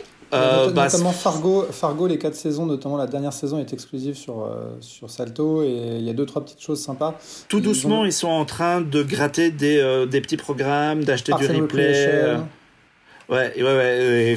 alors du coup, ça fait effectivement un nouveau. une nouvelle plateforme à payer et du coup tout au bout tout au bout ça va peut-être commencer à faire beaucoup Mais euh, ouais, ouais, tout doucement, il, il, commence à tirer le épingle du jeu et aller chercher des séries qui sont, qui, qui sont nulle part ailleurs. Et du coup, bah, euh, moi, je trouve ça plutôt pas mal, ouais. D'ailleurs, j'essaie de vous parler de, de Fargo à un moment, mais il faut que je termine la saison 4, évidemment. J'ai fini mon petit monologue sur, sur Clarisse. Euh, j'ai essayé de pas trop parler de la mort. C'est pas non plus une série méga glauque, du coup, euh, voilà, regardez-la, regardez-le surtout pour, pour son personnage et pour l'interprète qui est, qui est vraiment super dans le rôle. Et pour l'univers, si on aime, si on aime évidemment l'univers de, de, de Hannibal Lecter. Euh, et on fêtait les 30 ans, je l'ai dit tout à l'heure, mais on fête les 30 ans du Silence des Agneaux là C'est l'édition anniversaire. En avril, ça fera, ça fera 30 ans. Eh ben écoutez, ça fait une, bien bonne émission de, sujets euh, tout à fait sympathiques et, euh, de conseils. Ouais, bien joyeux. Le fun. Et de conseils pour, euh, on l'espère, sortir de, cette zone un peu de, de, cette année de crise, de crise sanitaire dans tous les sens.